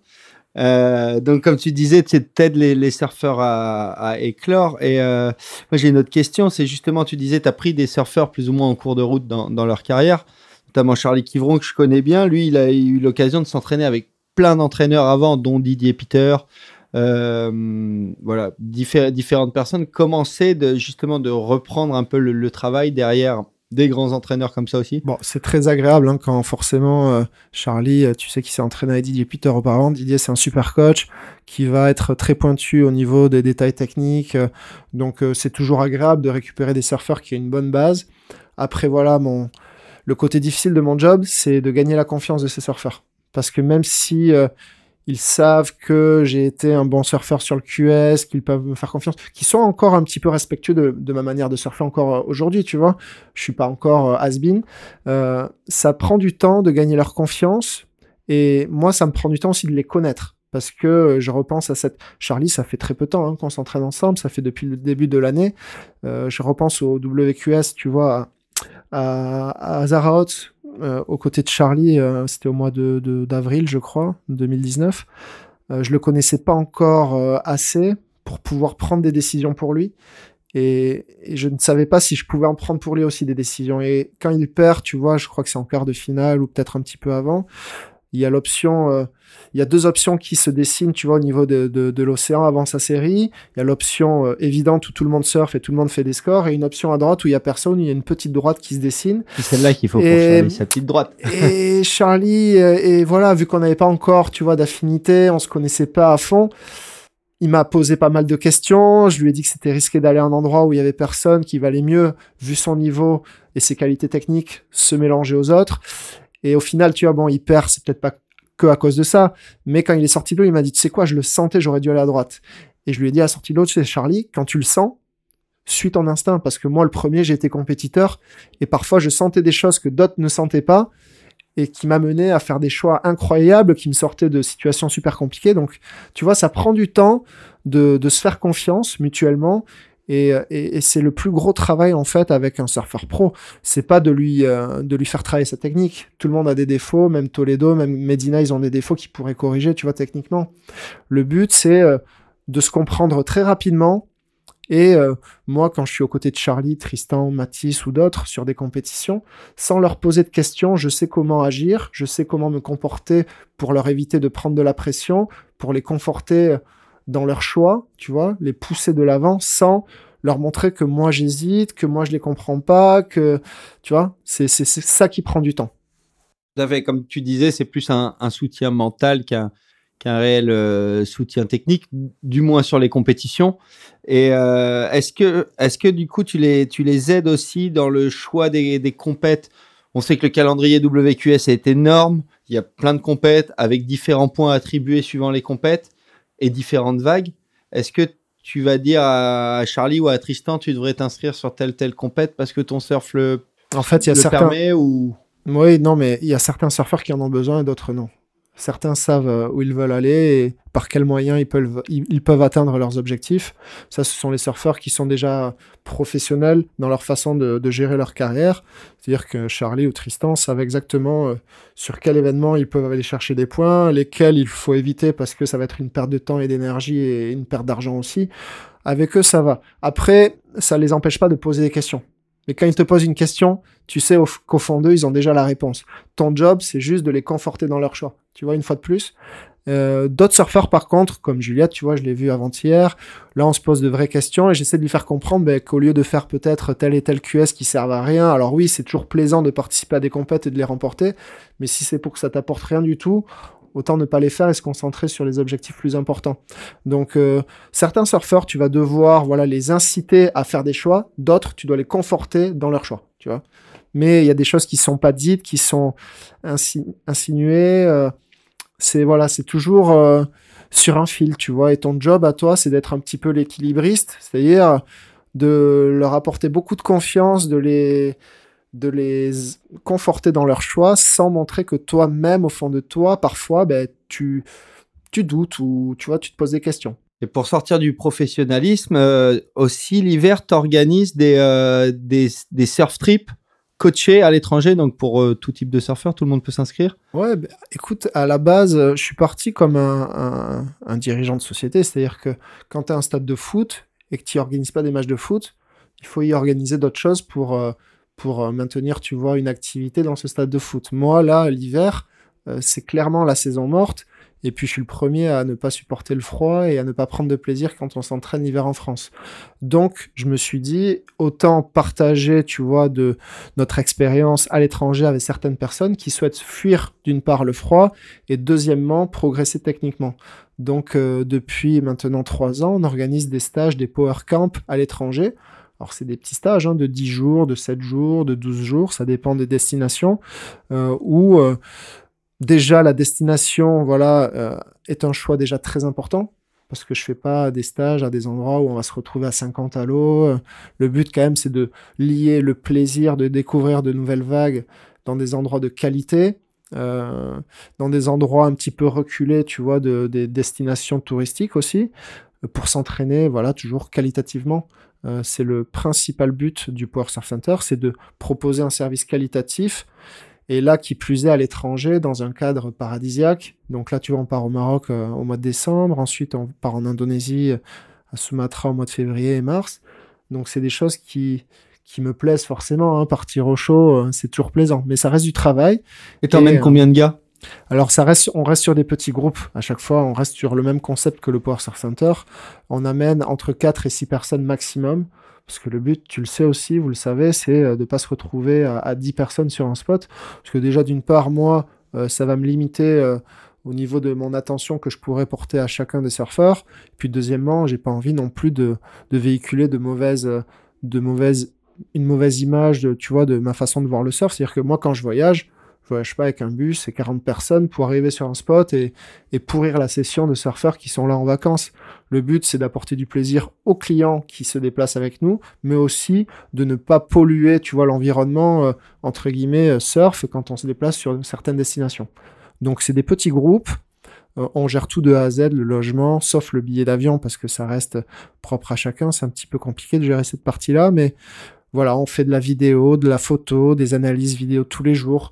On s'occupe de chaque client comme si c'était un surfeur pro, qu'il soit débutant ou professionnel. C'est toujours le même, euh, la même rigueur euh, de travail. C'est euh, vidéo, travail technique, analyse vidéo, et puis à côté, prendre du bon temps aussi, c'est-à-dire aller faire quelques visites, bien manger, se détendre le soir, jouer aux cartes. voilà, c'est c'est que du bonheur. Et là, c'est ouvert à tous une fois de plus. Du coup, c'est pas qu'aux surfeurs confirmés que t'entraînes déjà. Alors, pour, ne rien vous cacher, on avait commencé quand même avec des surfeurs compétiteurs d'un jeune âge. C'était, euh, voilà, on va dire une niche euh, clientèle que je pouvais gérer facilement. Les adultes, on a tous un boulot différent, des emplois du temps différents, c'est un petit peu plus compliqué à gérer. Mais euh, voilà, depuis déjà deux ans, j'ai de plus en plus de demandes à ce niveau-là. Donc là, pour la première fois de notre existence, on ouvre un stage ouvert aux adultes d'un niveau confirmé slash expert en Indonésie. Donc, on a quatre participants. Donc, c'est un début. On fait les choses pas à pas. Euh, on, on les fait progressivement pour ne pas voilà, se, se brûler les ailes et, euh, et surtout, à chaque fois, voilà, produire un, un travail de qualité. Ok. Ok. Bon. Et du coup, c'est sur powersurfcenter.com oui, qu'on peut trouver euh, toutes les powersurfcenter.fr, si je dis pas de bêtises. Puis après, voilà, on, on est aussi bien aussi euh, contactable via les réseaux sociaux. On, on est, on est sur Anglette tout au long de l'année, euh, donc euh, je pense que ça sera pas très compliqué de nous trouver.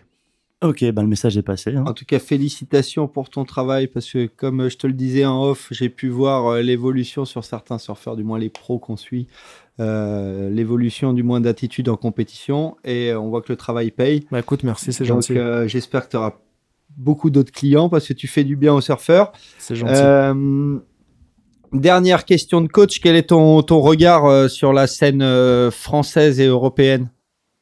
Surfistique Euh, écoute, j'ai eu la chance de, de, de me déplacer sur de nombreux Pro Junior et WQS cette année.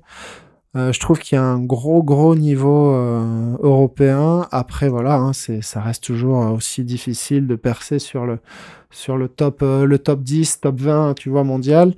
Euh, on a de beaux espoirs. Moi, j'adore moi ces nouveaux surfeurs là français, Gatien Delahaye, Tim Bissot, Charlie Kivran, euh, tu vois Tr- Tristan qui mine de rien fait partie de, de, la vieille génération mais qui qui perdure et qui continue à, à, performer il a encore passé son tour là j'ai vu hier à, à Liva donc on a une belle génération de français très belle génération de français avec les mignons aussi euh, je les oublie pas hein, qui sont sur le QS et qui font de, de super belles euh, performances chez les juniors euh, Justin Becquerel euh, Thiago Carrick euh, qui m'ont clairement impressionné. Kaoli Vast aussi impressionnant.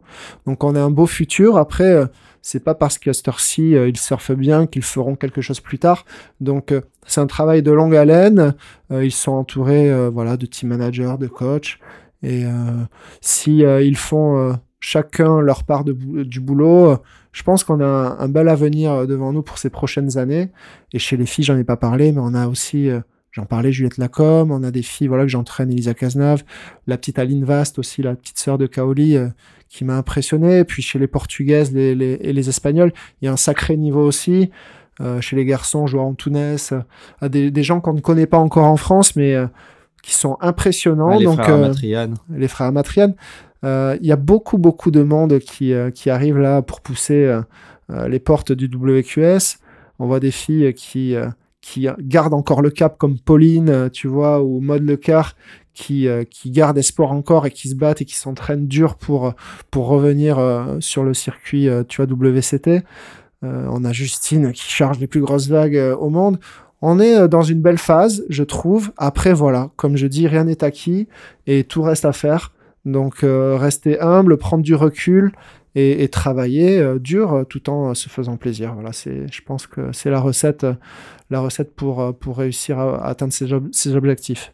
Bah écoute, parfait, super analyse qu'on partage et, et on a déjà reçu quelques personnes que tu viens de nommer à l'émission, notamment Tristan ou Justine ou Pauline et qui sont dans cette optique-là et donc on invite tous les gens qui ne l'auraient pas encore fait à découvrir leurs épisodes. On approche de la fin de l'émission et qui dit fin de l'émission dit deux rubriques récurrentes. La première, Romain, c'est le coup de pression. On est sûr qu'à travers toutes tes années surfistiques et tous tes voyages, tu des histoires bien flippantes de surf à nous raconter. Si tu en as une en particulier, bah, on t'écoute. Hum, tu m'avais déjà interviewé il y a très longtemps pour le coup de pression euh, pour le magazine Surf Session, donc je vais pas raconter la même histoire. Euh, mais euh, on me demande souvent si euh, j'ai vu, j'ai cru mourir au bout d'un moment lors d'une mauvaise expérience dans l'eau. Et ça m'est arrivé une fois à Hawaï, à Sunset. C'était une session où c'était énorme avant la Triple Crown. C'était une des dernières années à laquelle j'allais participer, tu vois, à la Triple Crown. Et donc c'était énorme, il y avait personne à l'eau à Sunset, ça, ça fermait dans tous les sens, c'était haché, c'était même pas joli. Hein. Et avec Michel Bourrez, on s'est motivé à aller à l'eau, et sur le sable, on croise John John aussi, et puis on se motive les trois finalement à aller à l'eau avec des gains, tu vois, des trucs euh, immenses. Et au moment de se mettre à l'eau, t'as les lifeguards de Sunset qui viennent nous voir, forcément qui connaissent John John hein, et Michel. Moi, je suis juste le petit français, euh, et qui leur disent, bon les gars, là par contre, euh, ça serait cool de pas aller à l'eau parce que nous, on peut rien faire pour vous si vous arrive quoi que ce soit. Bref, nous, on s'en fiche un petit peu. C'était pas non plus, euh, tu vois, l'apocalypse. hein. C'était très gros, très haché, mais ça restait euh, jouable. Donc, on est parti à l'eau avec John John et Michel. Et bon, on a surfé deux, trois vagues. C'était très compliqué. Puis, sur un line-up comme Sunset, trois à l'eau, tu te vois pas. Tu T'es tout seul dans l'eau, euh, au fin fond de l'océan.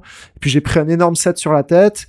Et en fait, mon erreur, c'est que j'ai pris la première, vraiment, j'étais sous le lip. J'ai cru que je pouvais faire le canard pour passer euh, et m'éviter de reculer, tu vois, euh, en lâchant et prenant tout le reste du set sur la tête. Sauf que j'ai pris la, la lèvre vraiment, mais sur le dos. J'ai ma planche qui s'est euh, cassée dans mes mains en deux.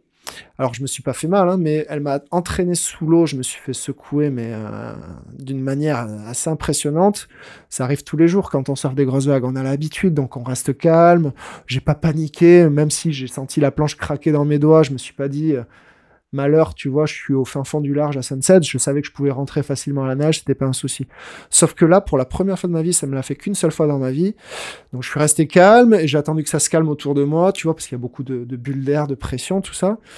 Et quand ça s'est calmé, j'ai commencé à nager tranquillement, tu vois, pour remonter.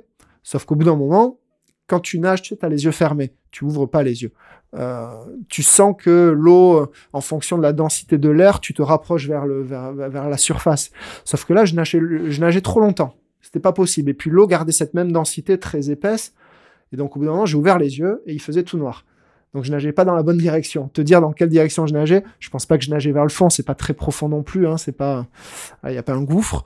Mais donc, je nageais pas en tout cas vers la surface. Le problème, c'est que j'avais plus beaucoup d'air. Donc quand j'ai réalisé ça, j'ai regardé vers le haut et en effet, j'ai vu un petit peu de clarté vers le haut, j'ai commencé à nager vers le haut, les yeux ouverts. Et là, j'avais plus d'air, plus d'air, plus d'air, j'ai commencé un petit peu à flipper aussi parce que la deuxième vague, euh, je savais qu'elle arrivait aussi donc euh, j'étais pas dans une bonne posture. La deuxième vague est passée par-dessus ma tête sans que je puisse remonter. Donc, je me refais secouer, tu vois, en ayant plus d'air. Et je continue de nager vers le haut, tu vois, en, espérant arriver à la surface. Et à ce moment-là, je pense quelques centimètres avant de sortir ma bouche de la surface de l'eau, j'avais vraiment plus d'air depuis trop longtemps. Et j'ai vu euh, ce qu'on appelle ça. C'est pour ça que je trouve ça drôle. Il y a plein de gens qui témoignent de- d'expériences proches de la mort où ils voient leur vie défiler. Et ben j'ai eu, ce- je, l'ai vécu ce, ce- ce truc. C'est très bizarre. C'est en fait, tu vois une rafale de photos depuis tout petit jusqu'à jusqu'à présent. Tu vois ta vie défiler en photo, mais très très rapidement. C'est une- un enchaînement très rapide de, de photos. De photos, c'est pas des vidéos, c'est des photos, moi que j'ai vues, où je me voyais petit. Euh, Alors je sais pas si c'est des photos que j'avais déjà aperçues auparavant ou si c'est des moments de ma vie que j'ai retransmis en photo, tu vois, ce moment-là. Mais j'ai vu ces photos défiler, je me suis porté, laissé porter, j'avais plus d'air, plus de force, plus quoi que ce soit. Et au dernier moment, j'ai la bouche qui est sortie de l'eau, j'ai pris une petite aspiration et boum, la troisième qui m'est repassée par-dessus, mais j'avais pris un peu d'air. Et donc, euh, je me suis laissé traîner, j'ai réussi à ressortir de l'eau, et puis au final, je suis rentré à la nage. Mais j'étais blanc, j'étais mais sec, je suis épuisé comme si, mais j'avais plus de force. Donc, je suis sorti de l'eau, je me suis euh, à quatre pattes sur le sable, je me suis allongé sur le dos, euh, comme t'en vois euh, souvent hein, pendant la saison, des gens qui sont pas physiques et qui prennent trois vagues sur la tête et qui sont au bout de leur vie sur le sable. Mais la même chose, sauf que j'ai vraiment cru que j'allais mourir. Et j'ai accepté, c'est ça qui est bizarre, c'est qu'au bout d'un moment, tu l'acceptes et tu vois ta vie défiler, c'est incroyable. Moi, j'en garde un, bon souvenir presque, tu vois, parce que c'est une expérience comme une autre. Et bon, ça m'est jamais re-arrivé euh, par la suite. Donc voilà, mon petit coup de du bois là pression si à tu veux toucher, n'hésite pas. Ouais, bah écoute, je vais en toucher, mais euh, non, non, ça fait partie du surf. hein, On accepte euh, que, que ça puisse arriver. Après, euh, bien évidemment, personne souhaite mourir, euh, mais euh, moi, je trouve ça plutôt cool d'avoir vécu ça parce que, ouais, je sais pas, c'est quelque chose que que tu peux, que, dont tu peux parler par la suite, tu vois. Et bah, je sais pas, bon, voilà, ça reste. Ah, euh, non, mais la preuve, c'était bien scotchant comme, euh, ouais, comme ouais, histoire. là. sacrée expérience. Et ça t'a empêché de retourner dans les vagues Ah non, non, euh, le lendemain- Non, après, j'étais très fatigué physiquement. Le reste de la journée, c'était l'après-midi. J'ai pas pu resurfer, mais le lendemain, je suis reparti à l'eau. C'était pas du tout un souci. Ça m'a pas, si tu veux, traumatisé. Ouais, voilà. Non, non. Deux jours après, je prenais, je prenais des, je prenais des grosses quads à, à Aliva et euh, pareil, je restais super longtemps sous l'eau. J'étais, c'est pas possible, ça va pas m'arriver deux fois d'affilée en trois jours. Mais non, non, ça m'a pas marqué. Waouh. Sacrée story. Ouais, sacrée Merci. story. Et après une telle story, faut quand même rester motivé. Donc ça, on enchaîne vers le, le conseil motivation, le Grom Spirit. En tant que coach, tu as forcément un conseil motivation à donner. On t'écoute. Écoute, on a parlé de ça avant d'attaquer la, la séance. J'y ai pas trop pensé, mais euh, je pourrais te parler de, des objectifs, de, de, de, de la motivation, tout ça, mais de croire en ses rêves, tout ça, mais c'est un petit peu bateau. Moi, ce que je trouve important, c'est que pour progresser, il faut prendre du plaisir. Donc souvent, ce que je conseille aux gens quand ils partent faire une session d'une heure dans l'eau, c'est de se concentrer sur la partie technique pendant la première demi-heure quand ils sont au top de leur capacité physique. Et puis au fur et à mesure que la séance, tu vois, se déroule, on perd un petit peu d'énergie, de force physique. Et donc sur cette partie-là de la session, sur cette dernière partie, prendre du plaisir. Donc se concentrer sur la partie technique et essayer de corriger ses défauts techniques en première partie de session. Et en deuxième partie de session, tout mettre de côté et ne penser qu'à se faire plaisir. Quitte à mal surfer, mais se faire plaisir. Parce que, mine de rien, le surf, à la base, c'est quand même du plaisir, c'est une passion. Donc si le fait de se corriger techniquement, ça prend le dessus sur le plaisir, c'est plus du plaisir, et c'est là où on commence à être frustré, à plus se faire plaisir. Donc là, ça va pas. Donc, découper sa séance en deux si on souhaite progresser. Pour, pour les gens qui souhaitent améliorer leur technique, c'est se concentrer sur les, les efforts à, à fournir pendant la première partie de session, et la deuxième, tout oublier, lâcher prise et se faire plaisir. Génial, merci. Voilà. Il s'applique à pour tout le monde. Bah oui, bien sûr. Bon, merci beaucoup Romain. On a passé un vrai moment euh, avec toi, euh, un long moment même, parce qu'on a dépassé les deux heures. C'est une première, mais ça en valait largement la peine. Je pense qu'on a balayé toute ta carrière du début jusqu'à aujourd'hui. Et, euh, et c'était très très intéressant. Donc une nouvelle fois, Bah, écoutez, merci. euh, merci de l'invitation en tout cas. Et euh, l'épisode est à retrouver sur SoundCloud, Spotify, iTunes, surfsession.com et même Magellan, l'application de- d'agrégation de, podcasts. Euh, tout ce dont on a parlé, comme d'hab, sera retrouvé sur la description des épisodes, euh, que ce soit les, les vidéos, ton site internet, ce genre de choses, les réseaux sociaux sur lesquels on peut aussi te suivre et suivre le Power Surf Center. Et nous, on vous dit à très vite avec un nouvel invité autour de la table. Et d'ici là, vous connaissez la chanson. Allez surfer You